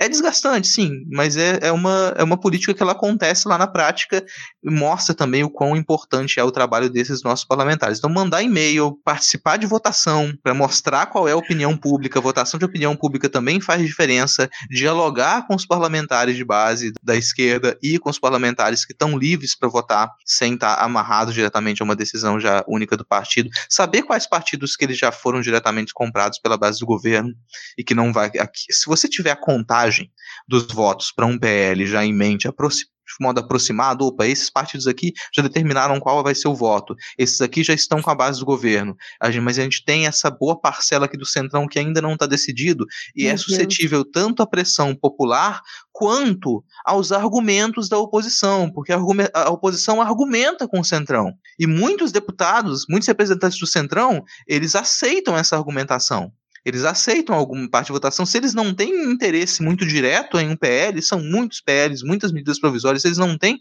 um interesse direto, eles são suscetíveis a essa pressão. É complicado, é chato, é um trabalho de formiguinha, mas tem como acontecer. Eu odeio citar o Kevin's Rape, mas isso é muito House of Cards. É. Por mais, é pior é que aquilo é, ainda é muito de realista. votos e tal, é, é, é, é realmente é útil esse treino.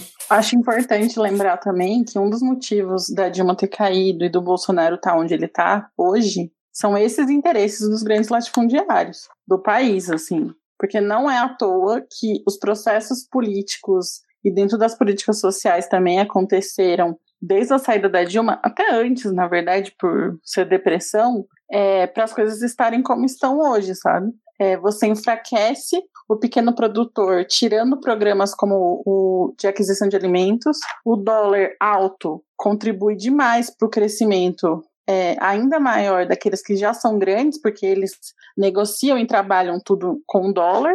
É, você tem a liberação de agrotóxico em larga escala, e aí esses grandes produtores conseguem produzir mais ainda, e você libera crédito e financiamento só para eles, entendeu? Então, isso é um processo de monopolização daquilo que, enfim, a gente já sabe que já é um grande monopólio, mas ele é um processo político pensado dentro da luta de classes, assim. Que a gente, tipo assim, não pode esquecer isso, porque nesse, nesse movimento de vai e vem político, ele parece muito técnico, é, muitas vezes, né?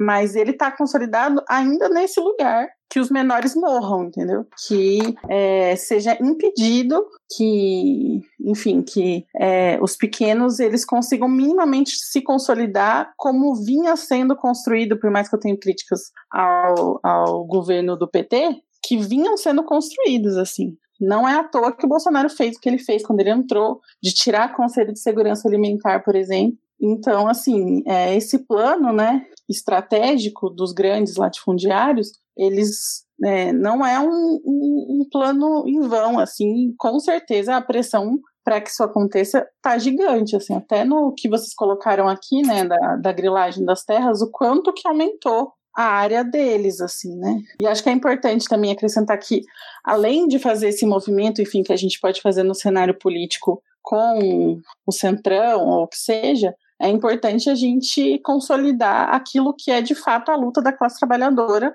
do MST, por exemplo, sabe? E entender que a justiça, ela não está do nosso lado e é importante que a gente entenda o que é o direito à terra, aquilo que a terra deve é, ser para uma população e não essa propriedade gigantesca em que uma pessoa retira lucros exorbitantes dela e uma massa de população brasileira passe fome, sabe? Então. Manu, você está querendo dizer que a justiça é parcial no Brasil? É isso? não, não. Moro, mentira, Moro. É assim, só para fechar isso aqui, isso que, é, que a Manu comentou é importante pra gente saber que tem um longo histórico aí. E que, como ela falou, tá ligado ao, ao golpe de 2016. Aí tem um, um, texto da, do Outras Palavras, que está linkado aqui na, na pauta, para quem quiser acessar, que comenta como que desde 2016 que os latifundiários eles estão tentando se apropriar de terras da União, de pelo menos 25%, que vão...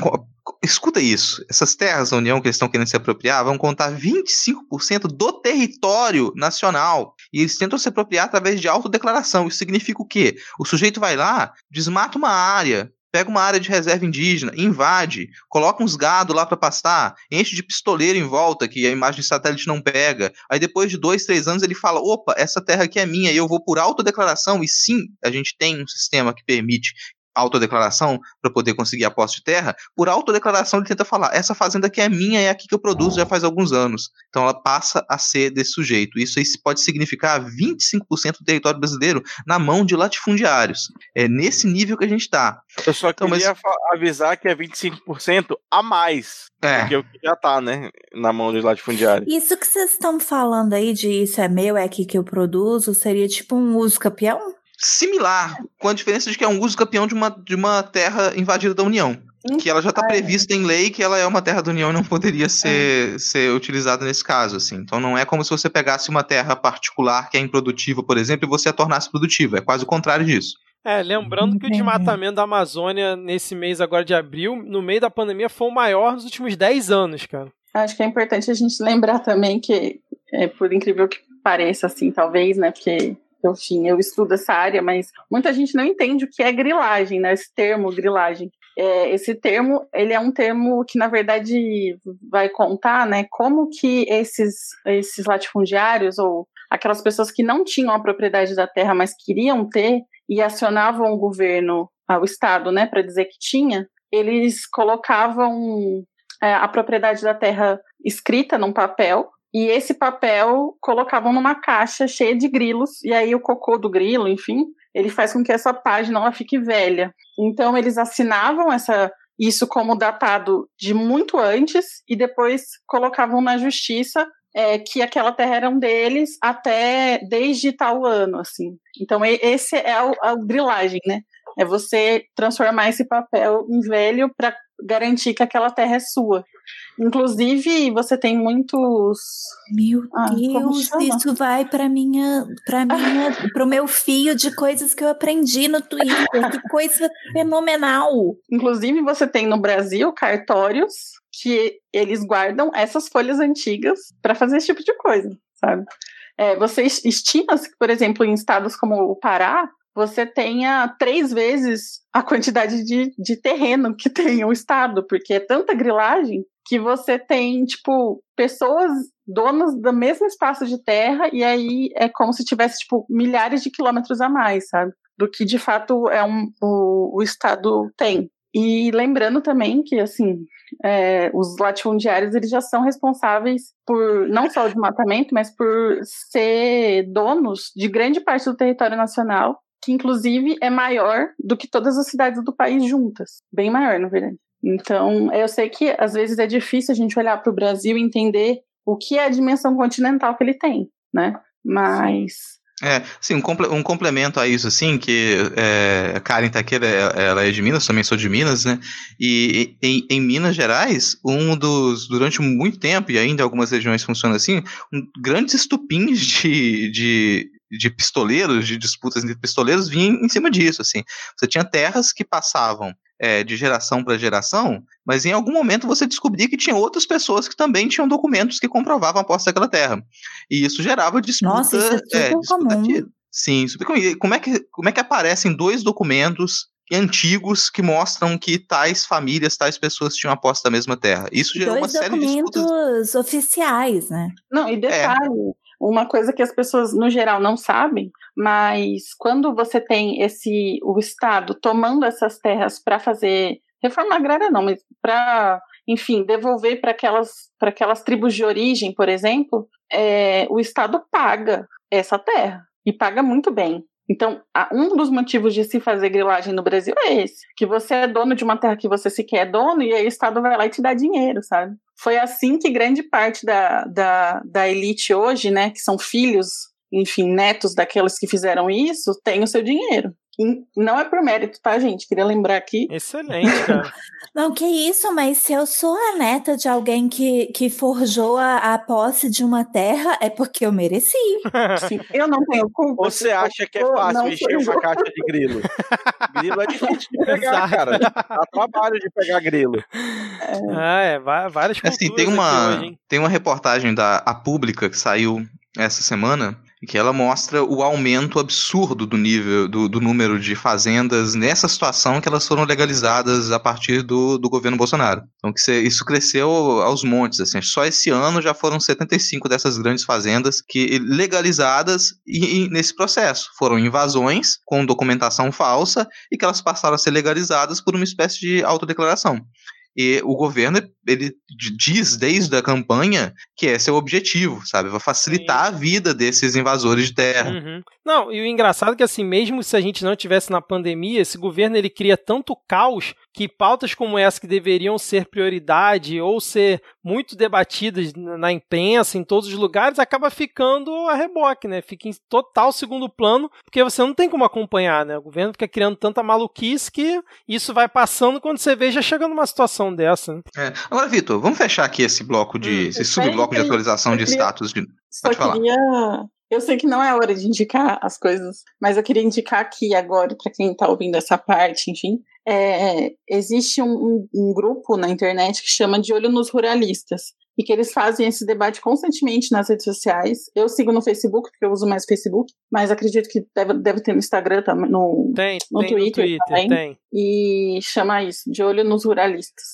Gente, mas vou, é, vou, vou, fechar aqui esse subbloco de atualização de status de notícias passadas com uma pergunta para vocês, assim, comentários rápidos. E o Enem, hein? A dia. É, o Enem tá aí, né, cara? O Senado aprovou hoje, né? Que o adiamento, agora falta o Congresso. Só que aí o nosso querido Abrão, ele surgiu com uma nova, né, cara? Como não poderia deixar de ser. Hoje ele veio com a ideia que vai colocar ali no final de junho. Não tá nem precisando definir esse tema, né? Dá para jogar pro final de junho. Uma enquete no portal lá que você faz o seu cadastro do Enem, sua inscrição, e aí em cada candidato vai poder votar se quer que mantenha o Enem na data, se quer que postergue por 30 dias ou se quer adiar e só ocorrer depois que o pior da pandemia passar. E claramente isso não é uma jogada democrática do Abrão para falar: olha só, galera, vamos decidir vocês que são os maiores interessados e tal de forma democrática. Não, isso, na minha visão, ele está querendo tirar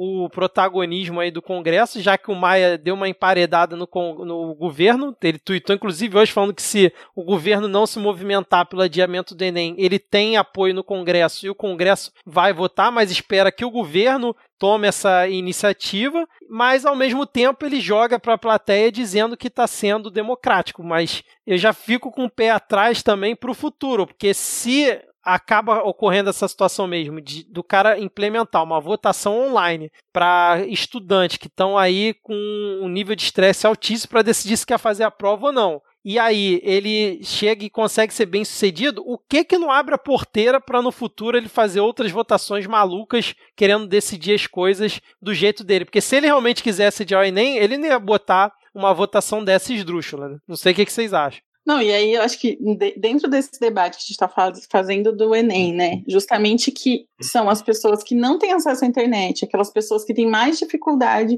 enfim, de acessar os conteúdos, de continuar estudando como se nada tivesse acontecendo, é, colocar em votação para que esses estudantes, e, e, se eles querem garantir que sejam esses estudantes, eles vão fazer o quê? Por CPF? Só que vão votar isso. É uma democracia dentro daqueles que vão fazer a prova. É, pois isso. é, exatamente. Se eles vão, se eles estão fazendo isso, é porque é exatamente sabendo que ou prevendo que aquelas que quem vai votar não vai ser a maioria e quem vai votar é aquele que mais facilmente vai ter, entendeu? Acesso ao que justamente aquilo que o Adia nem tá falando que não é para ter, porque a população que vai fazer o Enem não vai, não consegue ter o mesmo patamar, né? De acesso a, ao conteúdo, a, enfim. Não, e eles são tão cretinos que o irmão dele divulgou um vídeo hoje explicando o porquê que não se deveria adiar o Enem, né? Aí botando vários tópicos, né? Ah, porque vai atrasar o esquema inteiro e tal. E aí falou. 97% das pessoas que se inscreveram dizem que tem celular, né? Aí ele já considera isso como argumento. E 75% das pessoas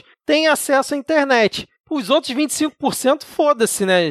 Deixa essa galera se fuder do mesmo jeito. Não, e quem não se inscreveu, né? Isso. Não, né? é, é tipo Mas é assim, assim. cara, assim, que, porra, isso nada disso significa que a pessoa pode estudar. Agora, quando vem pessoas que nunca estudaram na vida, que não fazem a menor ideia do que é estudar, que passaram no concurso público porque era o único candidato, e mesmo assim a banca ainda disse que não era o suficiente, né, como é o caso do Abraão, mesmo assim, essa pessoa não faz a menor ideia do que é estudar, eles não valorizam o estudo, esse pessoal não deve ter lido um livro na vida, sabe? Eles não fazem ideia do que é isso. Então, pra eles, o fato da pessoa ter um celular conseguir acessar a internet já é suficiente para ela estudar. Já seria suficiente É, para você saber não, tudo que é pra necessário fazer o Enem. E, e para eles é uma coisa meio assim, né? Isso, essa, é- isso que vocês descreveram é tipo assim: 95% dos, dos meus amigos que concordam comigo disseram que, é, que concordam com a minha opinião. É, Ah, exatamente. é. Essa, essa é a grande democracia burguesa, entendeu?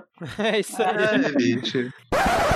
Para, para, para, para tudo. Como já tem se tornado uma rotina aqui, né, do Midcast Política, a gente grava, debate um assunto para no dia seguinte ou dois dias depois a coisa mudar de figura. E foi justamente o que aconteceu aí sobre o adiamento do Enem, porque no dia seguinte que a gente gravou, o MEC e o INEP, o Instituto Nacional de Estudos e Pesquisas Educacionais Anísio Teixeira, que é o responsável pelo Enem, adiou por 30 a 60 dias o Enem. Não está definida ainda qual vai ser a nova data. A prova estava prevista para ocorrer inicialmente em novembro. Agora, com esse adiamento, deve acontecer em dezembro ou janeiro de 2021, mas dificilmente isso deve ocorrer. O MEC anunciou que mais de 4 milhões de pessoas já fizeram a inscrição. Inclusive, eles não prorrogaram o período de inscrição, continua valendo até o dia 22 de maio. E, por enquanto, é essa atualização de qualquer forma, o Abrão continua com a ideia dele de realizar uma consulta, né, fazer uma enquete para os inscritos por meio da página do participante, só que o MEC ainda não informou quais vão ser as opções de data que vão ser apresentadas para os candidatos. Então vamos continuar acompanhando esse assunto, porque provavelmente ainda vai ter novidade aí para as próximas semanas e qualquer coisa a gente continua debatendo no próximo episódio, beleza? Então fica esse adendo primeiro do episódio, você ainda vai me escutar aqui novamente atualizando situações que mudaram ao longo do caminho. Valeu! Vamos seguir então pro próximo tópico aí? Vamos, vamos seguir. Então, Bito, a gente vai seguir aqui agora, mas o assunto tá ficando cada vez mais sério. E nesse momento a gente tem uma declaração de guerra. O Pandemito declarou guerra. Então, naquela reunião que a gente comentou antes do episódio, né, que apareceu o cara pelado, ele estava conversando lá com os empresários e disse que agora é hora de guerra e que o setor empresarial precisa jogar pesado com os chefes de governo nos estados. E aí ele fez uma menção ao Dória dizendo que um homem está decidindo o futuro de São Paulo e decidindo o futuro da economia do Brasil. Os senhores, com todo respeito, eu gosto disso, né? Tem que chamar o governador e jogar pesado com ele, jogar pesado porque a questão é séria, agora é guerra. E aí o, o Bolsonaro seguiu né, com, com essa reunião, fez diversos outros ataques, né, inclusive ao Rodrigo Maia. E nesse mesmo dia em que ele falou que o Rodrigo Maia estava querendo ferrar ele, né, tinha alguém que. Parece que tem alguém querendo me ferrar, tá ok? Ele simplesmente resolveu fazer uma visita surpresa lá pro Rodrigo Maia logo depois da reunião para trocar uma ideia. E quando saiu, como sempre, usa aqueles jargões dele dizendo que eles voltaram a namorar. E óbvio que a gente sabe que o namoro deles é o quanto que ele está comprando o Centrão, né? Porque qualquer merda agora que o Bolsonaro faz, o Rodrigo Maia não dá um pio sequer, né? Ele antes ficava falando para os quatro ventos tudo de ruim que o Bolsonaro tá fazendo, agora ele simplesmente fica quieto. Mas o que aconteceu foi isso. O Bolsonaro, literalmente, né, ele falou que é para se declarar guerra contra os governadores. Rodrigo Maia diz que 180. Olha eu aqui novamente para mais uma atualização aqui no episódio, porque a gente falou aí sobre toda essa guerra entre o Bolsonaro e os governadores, mas justamente hoje, dia 21 de maio, quando o Brasil ultrapassou a triste marca de 20 mil mortos por Covid-19 e bateu recorde de óbitos em 24 horas, o Bolsonaro participou de uma videoconferência com todos os 27 governadores, o camarada Maia e o Alcolumbre. Inclusive, essa reunião foi articulada pelo Rodrigo Maia e pela primeira vez, acho que desde que começou a pandemia e talvez desde que começou o governo Bolsonaro, parece que houve uma certa pacificação entre o Bolsonaro e os governadores. E essa nova reunião foi justamente para debater a ajuda financeira aos estados que o governo federal vai fazer na ordem de 60 bilhões de reais. Inclusive nessa reunião teve até uma bandeira branca entre Dória e Bolsonaro, tanto que eles nem se atacaram, até pediram aí união nesse momento. Então, fica aqui mais uma atualização e daqui a pouco eu volto. Cara. Cara, assim, isso, vou dizer que isso está surtindo algum efeito aqui no Espírito Santo, por exemplo. O Renato, Renato Casagrande, que é um governador de oposição, ele nitidamente, por pressão do poder econômico, afrouxou as medidas de isolamento social aqui no estado. Sim antes do momento. Então todo mundo ele, ele, vinha seguindo todas as recomendações. Ele afrouxou essas, essas medidas agora, essa última semana, pelas declarações dele, pelo modo como ele tem se comunicado. Essa é uma pressão que ela aconteceu pressão de empresários, tem que reabrir lojas, tem que reabrir os setores e as, as consequências disso elas se mostram. Assim, a cada, cada medida que você afrouxa, você aumenta nos dias seguintes a quantidade de contágio, a quantidade de mortes. Aqui no Espírito Santo, a gente ainda não chegou, a gente não está tão perto assim de um colapso do sistema de saúde, mas agora com o afrouxamento dessas medidas, é muito provável que na próxima semana a gente já não tenha mais leito de UTI. É, esse final de semana os caras estavam fechando ponte em São Paulo fazendo carreata justamente para pressionar o Dória, né? Então, assim, você já começa a ver. E hoje eu estava vendo que o Bolsonaro ele assinou uma,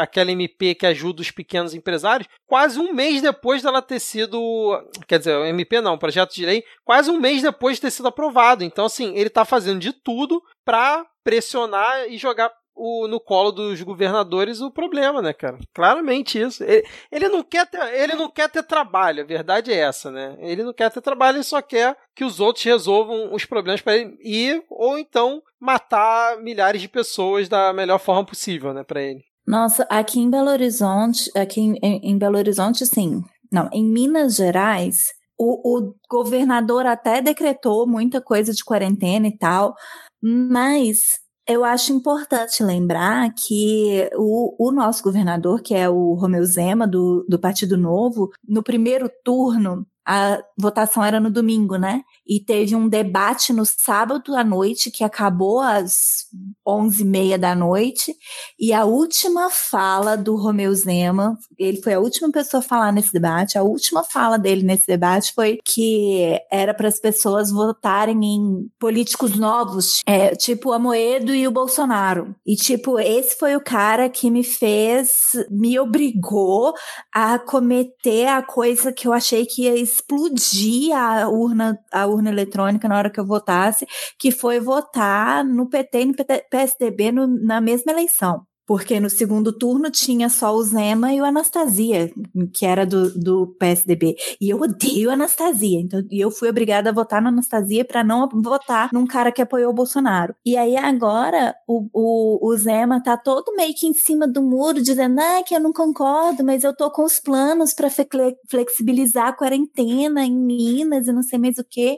E aí ele tá jogando o problema mais para baixo para os prefeitos, porque ele está definindo diretrizes para flexibilizar a palavra final caberá ao prefeito. E ele vai aos poucos fazer isso e, e querer seguir o que o Bolsonaro tá, tá falando. Ele não tá comprando a guerra com o Bolsonaro. E isso, isso é um problema. E aqui em Belo Horizonte, o nosso prefeito, ele tá sendo.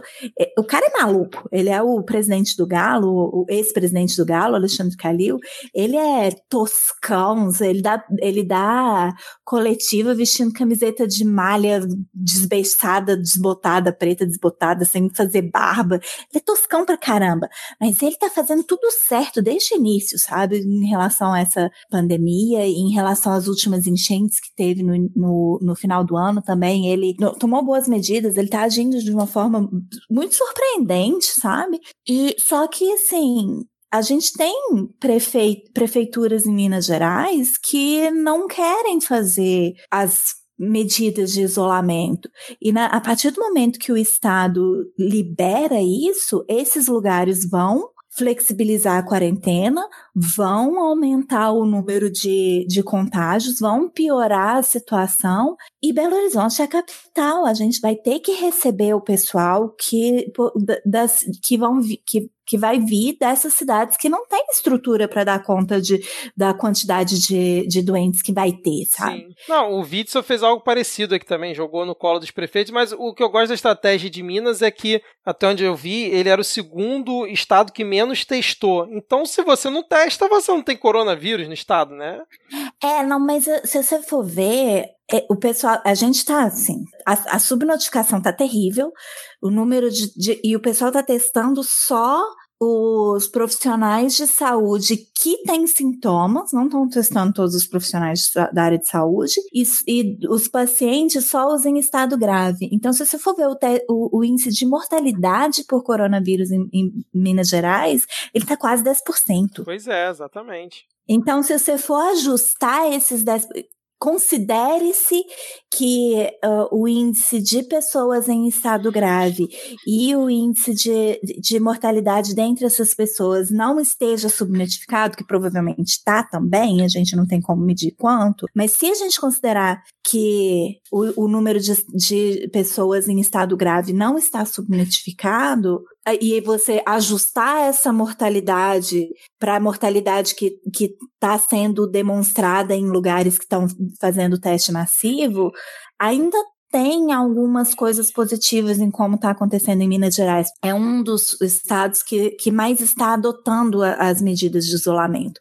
Não passa de 50%, mas ainda está é, entre os estados que têm mais isolamento. É, ainda tem formas de você fazer algumas correções pouco precisas nesses números, apesar deles estarem muito subnotificados. Mas só que, assim, essa, essa forma que o Zema tá lidando com o negócio, ele era o cara que podia comprar briga no, com, com o Bolsonaro. O prefeito de Pindaíbas não vai poder fazer isso. É pela, pela pressão da população, né? Querem falar mais alguma coisa essa questão dos governadores? Não, não. Não. Falar do Zema me deprime.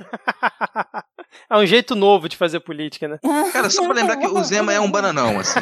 Categorizar o Zema como um bananão. Porra. Porque é isso, cara. O Zema é um total bananão, cara, assim. Não me surpreende que ele não tenha caras para poder bater de frente com o Bolsonaro minimamente. Porque é aquele sujeito que ele, se ele puder, sabe? Se ele pudesse, ele nem apareceria tanto para ele poder ficar lucrando por trás dos panos. É um cagalhão, sabe? Um, um, medroso de alta casta. Assim. Não, e, e recentemente é. teve uma entrevista na Globo News com vários governadores, ele estava lá. Ele foi exatamente dessa forma que você descreveu, Rodrigo, sobre todos os assuntos. Mas vamos seguir aqui, porque surgiu aí um novo personagem no caso aí das rachadinhas do Flávio Bolsonaro, mas trazendo um novo elemento que foi o Paulo Marinho, que é suplente do Flávio Bolsonaro no Senado. Ele disse que o Flavinho foi é, tomou um spoiler da operação Furna da Onça que ia acontecer em 2018 e aconteceu no final do ano de 2018, onde o Queiroz era alvo da operação. Segundo o Paulo Marinho, o Flavinho se reuniu com um delegado simpatizante da candidatura do pai na porta da Polícia Federal Federal. Olha só, é o lugar que os caras escolhem para se unir na porta da Polícia Federal e avisar a ele que ia rolar uma operação que atingia também o gabinete dele. Só que, como eles eram muito simpatizantes do, da candidatura do Jair Bolsonaro, eles iam deixar para depois do segundo turno. Ele foi avisado entre o primeiro e o segundo turno. E aí, coincidentemente, são tudo coincidências, gente. No dia seguinte desse tal encontro, o Queiroz foi exonerado do gabinete do Flávio Bolsonaro e a filha do Queiroz foi exonerada do gabinete do Pandemito. E, coincidentemente também, oito ou nove dias depois do segundo turno,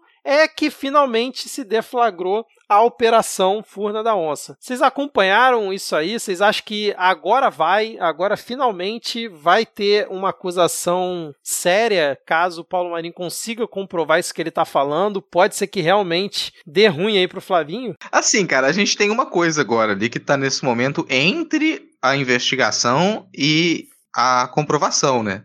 Que é a Polícia Federal, que aparentemente a família Bolsonaro está conseguindo controlar a PF, né? então o prato feito está caindo pro lado do Flávio Bolsonaro. Se você não tiver investigação, você não tem comprovação, cara. É essa tentativa de poder de, de evitar. Na prática, boa parte dessas investigações, se elas tivessem andado com celeridade, com mínimo de celeridade, se a gente tivesse tido quebra de sigilo, se essa, essa investigação não tivesse passado por tanta pressão, provavelmente o Flávio já teria sido condenado. Mas a gente tem essa, essa investigação tem sido embarreirada desde a eleição, desde antes da eleição, como fica demonstrado agora por esse vazamento. Então, eu não sei se eu tenho tanta expectativa de que ela vá andar agora. Apesar dela ficar mais na mídia nesse momento, não tenho tanta expectativa, porque independe do Paulo Marinho apresentar provas. Sabe, a investigação não depende só dele de vazar a prova para mídia. Isso não vai funcionar assim, sabe? A gente, a gente não teve até agora quebra de sigilo dessa investigação. Assim, gente, nesse ponto, depois de tudo que rodou, depois de tudo que, que, que já se discutiu sobre essa investigação do Flávio Bolsonaro, a gente não conseguiu ter quebra de sigilo ainda.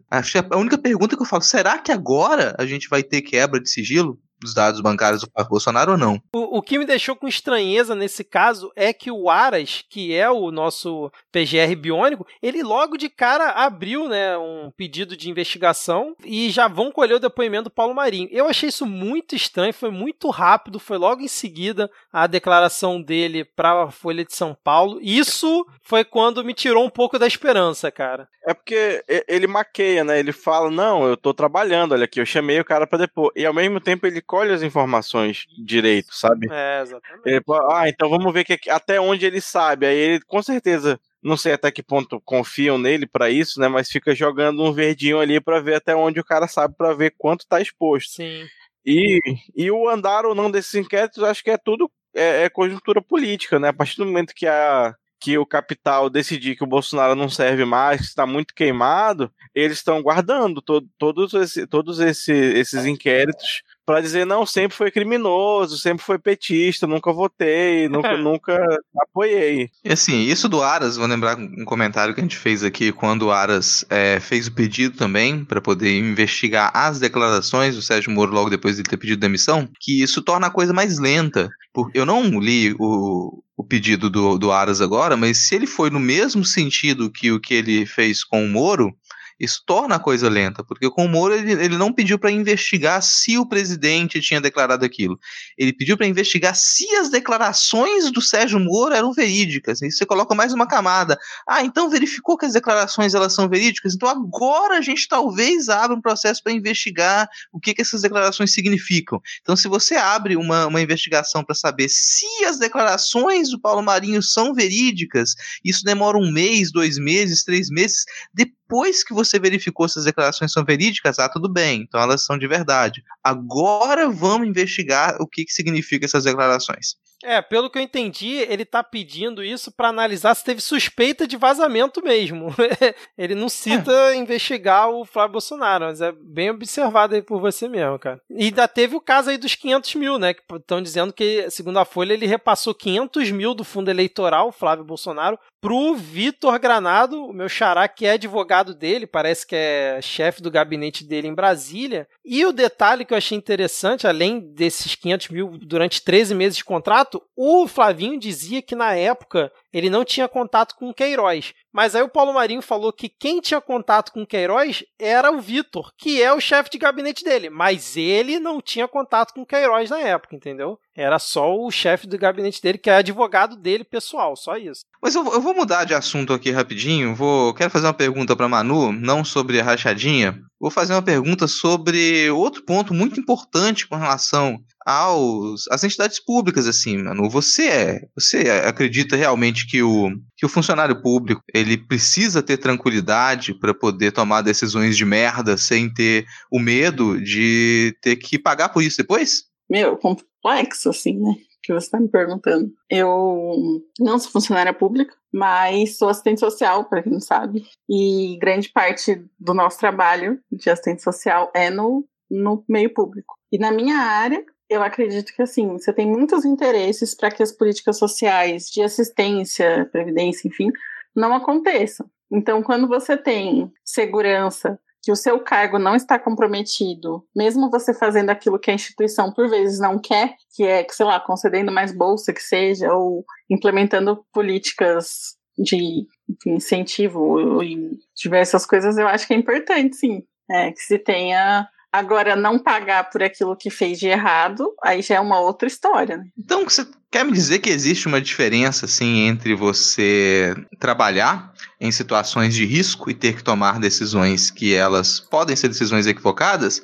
Tem uma diferença entre isso e você propor uma medida provisória que diga que qualquer qualquer é, funcionário de grande cargo que tomar uma decisão equivocada no meio de uma pandemia e isso resultar na morte de milhares e milhares de pessoas, ele pode simplesmente dizer: opa, peraí, eu estava sob pressão, eu não quis dizer aquilo, desculpa aí, foi mal, eu não preciso pagar pelos meus problemas. Porque aparentemente é isso que a medida provisória proposta pelo Bolsonaro está dizendo para gente: está dizendo que ele tomou decisões durante esse período de pandemia, mas que na verdade ele não deveria ser responsabilizado para isso. E nessa argumentação, ele se apoia nessa lógica que a gente sabe que muitas vezes é necessária dentro do funcionalismo público, né? Aparentemente esse é o argumento que está sendo utilizado para uma medida provisória que garante a impunidade desses agentes públicos que tomaram decisões de merda durante esse período de pandemia. Ele tá, de, ele tá dando algum sinal de pedido de desculpa? Não, pelo contrário, ele está argumentando que, olha, é isso mesmo que deveria ser feito. É, exatamente. Ah, bom, porque eu assim, eu não. Eu... Eu não vi isso, não. O, o, o que eu achei engraçado que alguém, que alguém falou que é, é o excludente de ilicitude da pandemia, né, cara? Porque isso aí que ele fez é claramente uma autoproteção antecipada, né? Porque ele sabe que isso vai cair no colo dele. Só hoje aqui no Brasil a gente teve mais de 1.100 mortes por conta é, do coronavírus e ele manda uma dessa. E, cara, eu, parte do texto aqui, é, deixa eu, cadê? O mero nexo de causalidade entre a conduta e o resultado danoso não implica responsabilização do agente público. É isso, cara, exatamente. De agirem Meu ou se omitirem com dolo e rigor. Cara, é inacreditável, é, é, é assim, assim, a cada dia é um escárnio novo que sai da caneta Bic aí do, do Pandemito, cara. O compacto, sei lá que merda que ele usa. Não, Não assim, o, que, o que a Manu tava comentando também é que você tem situações extremamente específicas em que você precisa tomar algumas decisões. Só que essa medida provisória é extremamente generalista. Ela abre uma margem claro. para que qualquer coisa possa ser colocada. Uhum. Não, e detalhe, mesmo no que eu falei, dentro do funcionalismo público, você tem medidas que, se aquilo, por exemplo, é, desviar dinheiro, se você não explicar de onde veio, se você. Isso tudo pode ser penalizado. E eu não estou nem falando em questões, por exemplo, que a, que a sua atitude ali como funcionário público coloque em risco a vida de pessoas, uhum. entendeu?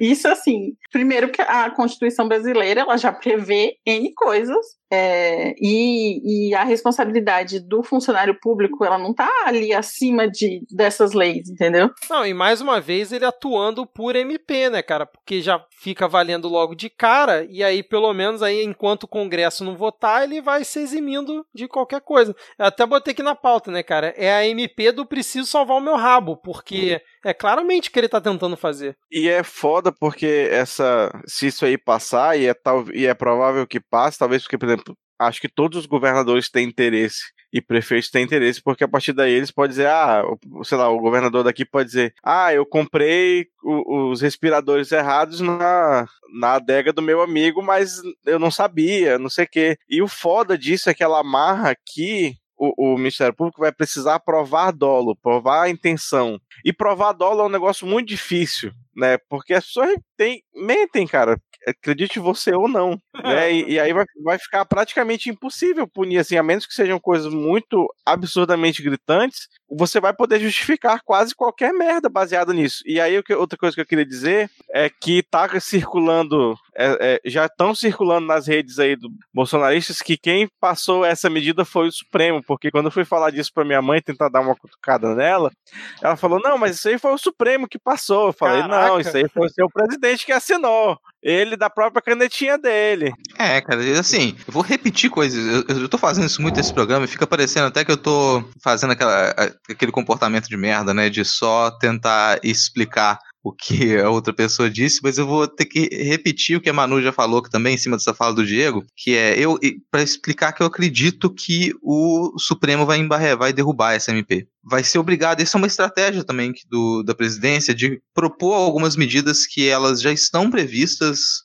na Constituição e ele só tenta largar mais essa, essas medidas e o Supremo tem que derrubar. Porque é como se ele tentasse reescrever a Constituição, ele não pode fazer isso. Então a gente já tem mecanismo de lei que é, que observa o comportamento do funcionário público nesse sentido. Você não precisa dessa MP. Já está previsto em lei que, que você precisa investigar e comprovar dolo do funcionário público quando toma uma medida que resulta em algum dano público. Então isso, isso provavelmente vai cair. Agora, quando cair, vai vir de novo a história. Olha lá, o Supremo tentando passar por cima dos outros poderes, uhum. e aí uhum. vem todo o discurso de festa Supremo, blá blá blá blá blá blá blá.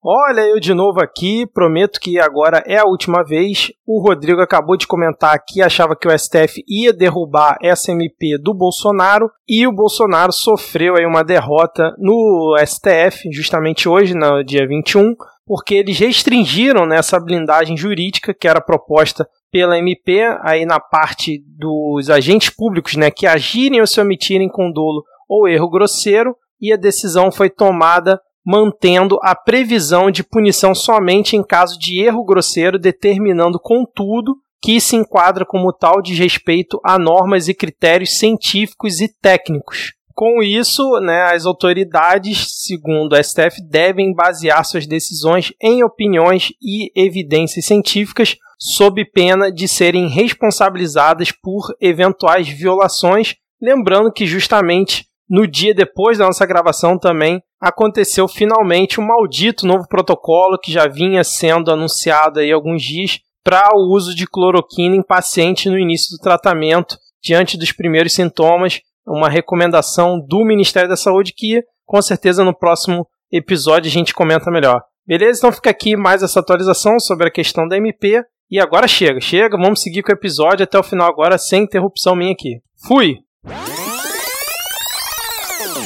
Vamos seguir então para o último tópico? Vamos para o último tópico, né? Tá aí o seu, vamos falar do, do seu, do seu estado de merda, o que, é que tá acontecendo aí no Rio de Janeiro, Vitor? Cara, muita coisa ruim, cara. Muita coisa ruim. Mas acho que o que a gente tá aqui na pauta para começar falando foi sobre a desistência aí do Freixo de concorrer à prefeitura do Rio. Ele alegou que é preciso aí ter maturidade nesse momento da esquerda e basicamente ele está pregando uma ideia de frente ampla nacional contra o Bolsonaro, né? Contra aí o, o avanço do, desse novo fascismo aí que o Bolsonaro está tentando é, implementar aos poucos. E aí eu queria jogar para vocês, né? Que tem muito mais propriedade que eu falar sobre o assunto. O que, que vocês acham? Se a decisão dele foi acertada se essa ideia de frente ampla nacional dele é possível, é viável, ou se vai ser mais aí um delírio aí da esquerda. O que, que vocês acham?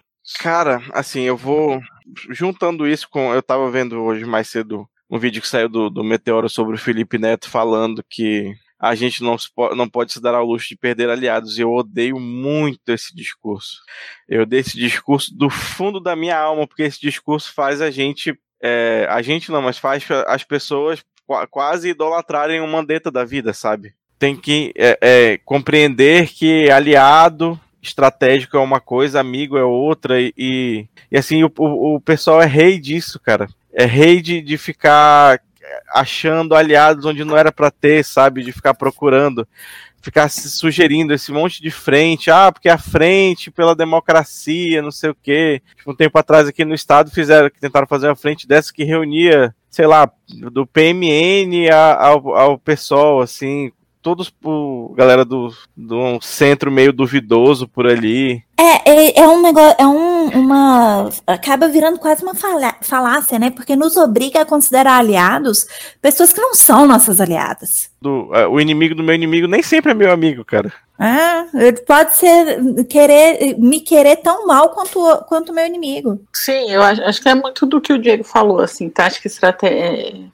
Tática e estratégia são coisas diferentes, mas ao mesmo tempo a, a, as diferenças dentro da esquerda elas são muito. A esquerda não, né? No geral, mas assim, aquilo que a gente chama de campo progressista, digamos assim, porque o campo progressista pode incluir o Ciro Gomes. E o Ciro Gomes não vai ser aliado para grande parte da esquerda, sabe? Os projetos dentro da esquerda são muito diversos é, e, de fato, você tem os partidos se alinhando em determinados posicionamentos. É... E quebrando pau em outros, né? E quebrando pau em outros, e, e outros muito importantes, entendeu? É, você tem diversas medidas que o PT fez durante todos esses anos que diversos partidos colocaram em xeque e que em parte deles levou o PT a estar onde está hoje, sabe? E isso, lembrando que assim, existe um horizonte revolucionário que foi totalmente esvaziado em todos esses anos. É, então a gente tem parte da esquerda que acredita que a grande mudança é a social-democracia possível. Isso já limita grande parte da população a ter mudanças qualitativas na sua vida, sabe? Porque a social-democracia tem diversos limites. E ainda mais num país de capitalismo dependente como o nosso, que é super explorado, que faz suas riquezas, transfere elas para fora de maneira é, desigual, sabe? E isso faz parte das análises que a esquerda faz, daquilo que é o capitalismo no Brasil e de como esses processos aconteceram que impossibilita a gente de sonhar é, como a social-democracia sonha, sabe? E isso faz parte do que são essas esquerdas. Então é óbvio que vão ter disputas, mas não é por isso que uma esquerda que questiona essa social-democracia tá falando que, que tá apoiando o Bolsonaro, entendeu? É, eu acho que a gente vive num, num mundo muito é, dualista, né? Então, assim, ah, é o bonzinho. Então, se você questiona a parte da esquerda, é, você tá falando assim, ah, não, então você quer apoiar o Bolsonaro? Claro que não, mano. Ninguém quer apoiar esse cara. Mas é preciso que a gente entenda que a realidade é complexa e as análises dessa realidade também são complexas, sabe? Ele cair, por exemplo, amanhã, é bom? Claro que é bom, mas não é unicamente bom, entendeu? Vão, vão ter milhares de outras coisas acontecendo por detrás disso que vão continuar sendo uma bosta, não é porque o cara não tá mais ali. Hoje mesmo a gente discutiu as questões dos latifundiários. Se ele cair amanhã, ah, vai ter reforma agrária semana que vem? Não, sabe? É, e aí eu acho que o debate de frente ampla ele é muito problemático por causa disso. A gente esvazia o que são diferenças substanciais de uma perspectiva do que a gente quer de soberania nacional, por exemplo. Parte dessa, dessa esquerda progressista, ela ainda entende que, que então a gente vai ter, que é possível fazer políticas em que a elite brasileira ela lute por soberania, quando historicamente foi provado que não vai acontecer, sabe? Então, enfim. E essas frentes normalmente se reúnem em torno de palavras que são muito bonitas, mas que são completamente vazias de sentido para o povo. Assim, ah, a frente ampla em defesa da democracia. Meu amigo, o povo brasileiro está cagando e andando para a democracia. Você vai quem está há três dias na, na frente de uma lotérica para esperando rece receber 600 reais porque tem filho em casa com fome, essa pessoa ela vai se preocupar com qualquer caralho do universo, menos com democracia, porque o brasileiro não está acostumado com isso, ele nem sabe o que é isso. Né? A gente, incluso, porque a gente vive numa democracia burguesa, a gente não faz ideia do que é uma democracia de verdade. Enquanto a, a, a campanha for paga com dinheiro de empresa e for controlado aí o fundo bilionário pelos mesmos pela mesma galera que tem um sobrenome que volta até as capitanias hereditárias, a gente não vai saber o que é democracia. E aí é. você fica querendo defender com unhas e dentes a democracia burguesa como se ela fosse uma coisa boa, como se algo de bom tivesse saído dela pro, pro povo, sem ter que é. abrir concessões gigantescas. Cara, isso me lembra muito. Isso acho que foi uma das coisas que mais me marcou na, nas aulas de história quando eu era criança. Na oitava série, eu tinha 14 para 15 anos. E, e eu me lembro do meu professor de história falando justamente isso. A gente não sabe viver numa democracia, nossa democracia é muito jovem e muito inexperiente. O nosso povo não sabe o que é viver numa democracia.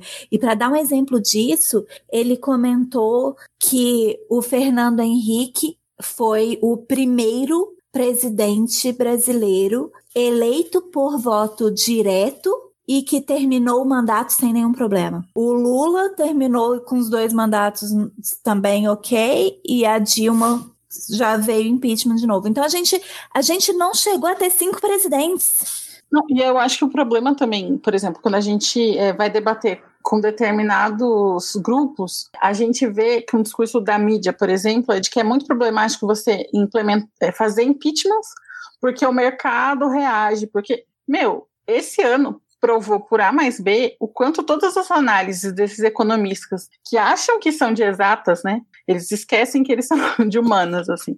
É, eles esquecem que eles não, não, não fazem a maior parte da base de exatas, né? E, eles fazem tipo, matemática para economia. É. E que, e que esse esse discurso do mercado, ele é imprevisível, ele coloca os países da periferia de joelhos ao resto do capital financeiro mundial, assim, sabe? É. é. é gente, seguinte, assim, meu comentário em cima disso é só, não acredito que vai rolar uma frente ampla, a não ser que ela venha com o nome de Frente, frente Lula pela Libertação. O PT não vai deixar acontecer uma frente ampla. Sim. Não, não vai deixar isso acontecer. Então a gente tem esse problema, sabe? Não, eles da... rapidinho, lançaram um plano Lula pelo Brasil, tu viu isso aí, cara? É. Semana passada. Então a gente, a gente continuou com esse problema para conseguir fazer esse tipo de articulação de frente ampla. Mas todo mundo comentou super bem, não tenho, é, não tem nenhum grande complemento para fazer. Então acho que a gente pode encerrar essa, esse bloco da parte que todo mundo acha chato. A gente comentou bastante coisa, a gravação já está extensa. Vou pedir para vocês trazerem para a gente algumas dicas culturais. Quem quer começar? Eu posso começar a minha, vai ser rapidinho. Eu queria indicar a coluna da Laura Carvalho no Nexo, Como Bater, Como Combater a Recessão Causada pela Pandemia. É uma coluna assim que não tem, não traz nenhuma solução mirabolante, mostra coisas simples e didáticas que eu acho que é interessante até para você mandar para algum amigo que fica falando aí que a economia precisa voltar, que isso, que aquilo. A Laura, a Laura Carvalho sempre muito didática fez uma coluna concisa, bem interessante de ler. Eu vou deixar essa recomendação aqui. Uma forma de você responder para o seu amigo algo que não seja, vai tomar no cu um monte de gente morrendo e você falando de economia? Bom, é, é exatamente isso. Quem quer seguir aí? É, deixa eu, deixa eu, puxar aqui rapidinho, então. Porque eu tenho um quebrando notícias para dar, né? Porque o Senado acabou de aprovar o adiamento do Enem. Sim, acho que eu comentei uh. isso antes, né? Que faltava é, aprovação do Congresso. Faltava aprovação do Senado. Não, o Senado aprovou. Não, não, é, faltava aprovação da Câmara, desculpa. É, o Senado aprovou, mas um, um detalhezinho interessante, não lembro se foi comentado ou não, mas teve somente um voto contra o adiamento do Enem. Adivinha de qual senador que foi? Flávio Rachadinha, né? Oh, isso aí, cara. Fazendo jus, né? Então, o único o senador que votou. Assim. é, mas dito isso, eu tenho duas indicações aqui para dar. Primeiro, como sempre, aqui um podcast. Vou indicar um, um, um podcast hoje para vocês sobre folclore. É o podcast do Folclore BR, que é o Hora Folk. Legal. Aí você procurar por, por Folclore BR ou Hora Folk, vocês encontram em todos os tocadores de podcast, que é bem, assim, são, são bate-papos no, naquele esquema de live, né? Então eles fazem a live no, no YouTube antes, transformam em podcast e debatendo notícias e discussões mais teóricas também em cima do folclore. O último episódio teve participação do nosso queridíssimo Andrioli Costa, tá linkado aqui na descrição do episódio. Ah, adoro e... Andrioli.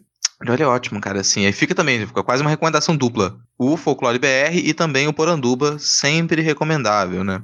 Escutem o Poranduba. Minha segunda recomendação, eu vou aqui dividir com a Manu, porque ela roubou parte da recomendação que, que eu ia dar agora há pouco, né?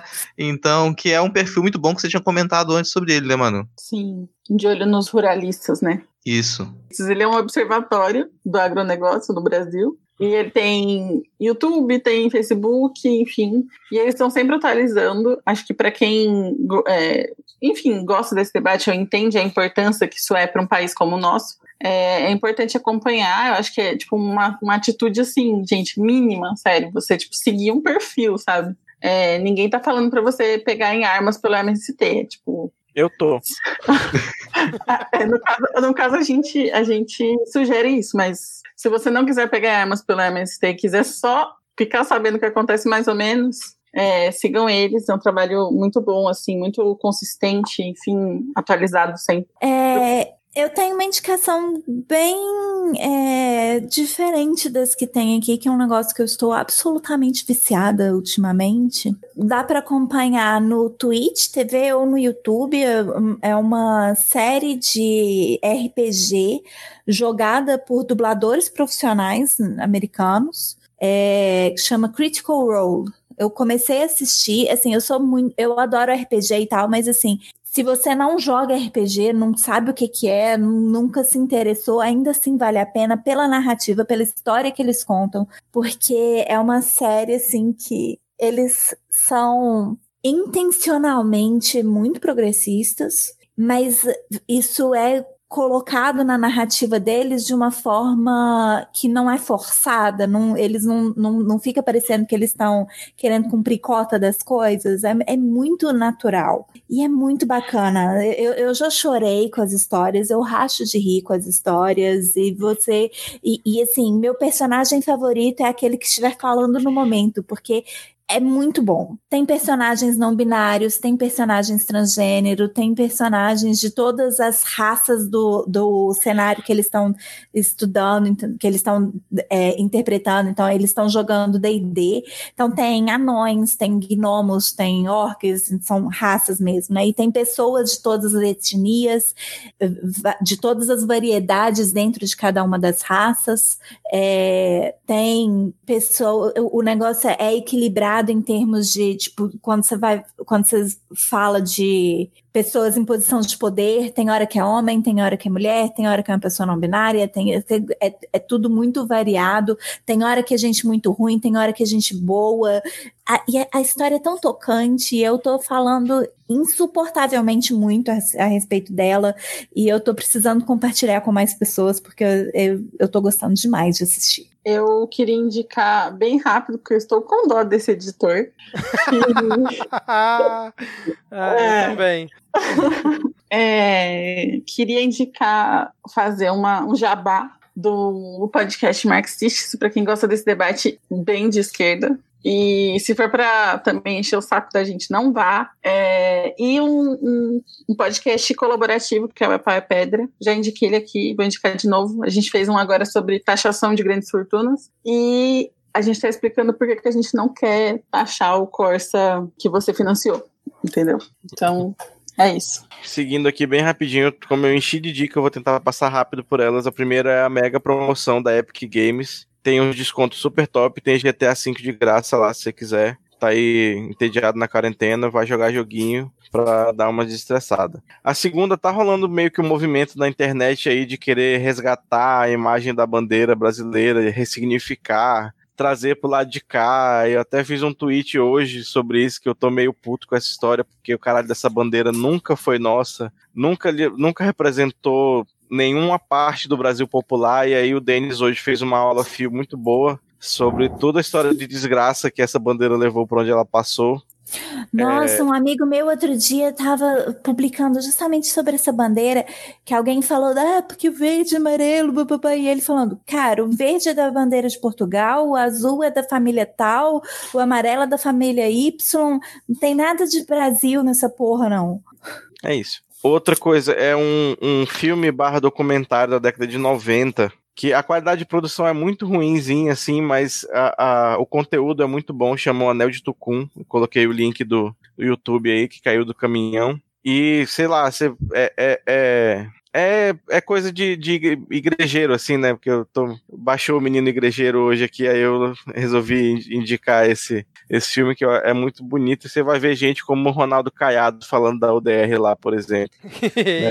né? Fala bastante dessa luta do, do, do Brasil dos pequenos contra o, o Brasil do latifúndio. E por último, é uma dobradinha que é um documentário que chama Roraimeira Expressão Amazônica, tem também o link aí no YouTube, que é sobre movimento cultural regionalista que nasceu em Roraima aí na década de 80 e vem se estendendo até hoje. Ele se centra em torno dos três principais cantores e compositores, né, que é o ele aqui em Rufino, Zeca Preto e o Neuberu Show, e aproveito para indicar o Neuberu Show, que finalmente tem as músicas dele no Spotify, que eu ficava cobrando que tem um monte de muito músico bom em Roraima, mas não tinha as músicas deles em lugar nenhum. Então agora tem, e é isso aí, divirtam-se. Eu queria só fazer uma observação que eu fico impressionado com a, com a capacidade que você tem de dar dicas musicais aqui excelentes e o Rodrigo em descobrir podcast que eu nunca tinha ouvido falar, cara. Vocês estão de parabéns aí nesse sentido. E aí você falou também do Anel de Tucum, outro dia eu reassisti A Onda, e como tá atual ainda, né, cara, esse filme impressionante, cara.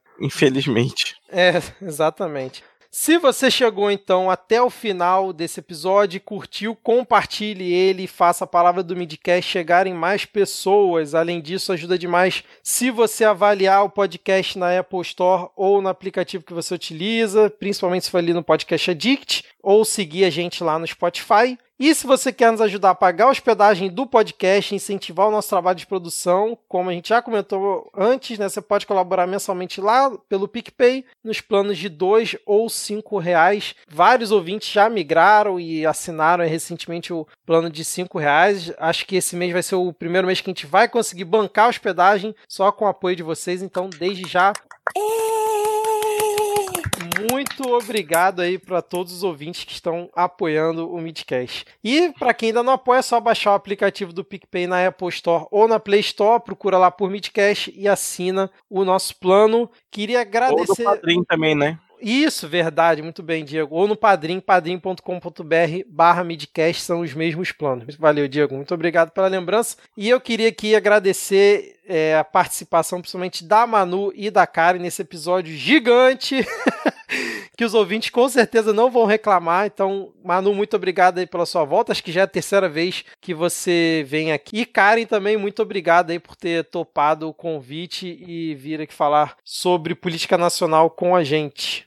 Kiss, muito obrigada pelo convite. Eu tô muito feliz. Eu adoro participar de programas de programas que eu nunca participei antes e adoro voltar também. Então pode me chamar sempre que você quiser. Então, eu me diverti bastante, me senti muito em casa aqui. É, obrigada, meninos. Eu adoro participar com vocês. Hoje realmente ficou gigante, né? o que a gente economizou na paródia, a gente compensou no resto do episódio, né, cara? Compensou no resto. É. Hoje, hoje tá denso, muito conteúdo. Muito conteúdo. A Manu, é... agora que virou editora, tá se compadecendo do editor, né, Manu? Tô, tô totalmente. É, mas é isso, queria agradecer falar que eu tô sempre aqui, vocês sabem. E, e é isso, vamos falar mais também disso que a gente fala aqui de política. Ninguém precisa ser especialista, mas é, a gente vive um momento em que é muito necessário que a gente esteja aqui conversando entre nós, né? Sim. Porque uhum. eles estão lá. Inclusive, desmistificar essa coisa de que falar de política é, é, é tabu, é ruim e, e, que é só falar sobre políticos, né? Sim, e, e, compartilhar cada vez mais aquilo que a gente produz, né? Um podcast antifascista, porque no final das contas, eles estão lá compartilhando uma madeira de piroca, sabe? Eles estão lá dando voz para aqueles que falam por eles coisas absurdas que estão matando a nossa população hoje, sabe? Hoje morreram mais de mil pessoas. E eu tenho certeza que esse governo e o Bolsonaro em si são responsáveis por parte dessas mortes, sabe? Se não todas. Sim. É, então, aí... era isso mesmo. Obrigada. Valeu, Manu. E dentre essas mais de mil pessoas que morreram hoje, acho que você, ouvinte, com certeza pode, deve ter acompanhado mais um assassinato no Rio de Janeiro, perpetrado né, pela Polícia Militar, para não deixar a gente esquecer o que a gente falou mais cedo, né, que embora, por exemplo, o Wilson Witzel esteja inimigo do Bolsonaro agora, não quer dizer que ele seja nosso aliado de forma nenhuma, porque ele, ele que patrocina esses assassinatos, né, que acontecem aí é, corriqueiramente, infelizmente, na, no estado do Rio de Janeiro. E hoje foi assassinado o adolescente, né, o João Pedro. E nós trazemos aqui, no final do programa, um, um recado pelas, pelas mãos do nosso querido Denis Almeida, que fez meio que um desabafo lá no, no nosso, nosso post de salves. E aí eu vou ler aqui para vocês agora, né, que Aqui ele começa, mas acho que a família do João Pedro e toda a comunidade do Complexo do Salgueiro, em São Gonçalo, merece não um salve, mas um grande abraço e um pedido de desculpas. Desculpas por não construirmos um país justo e não uma imitação tosca e chacra de democracia, que mata nossas crianças, nossos sonhos e nossa alegria.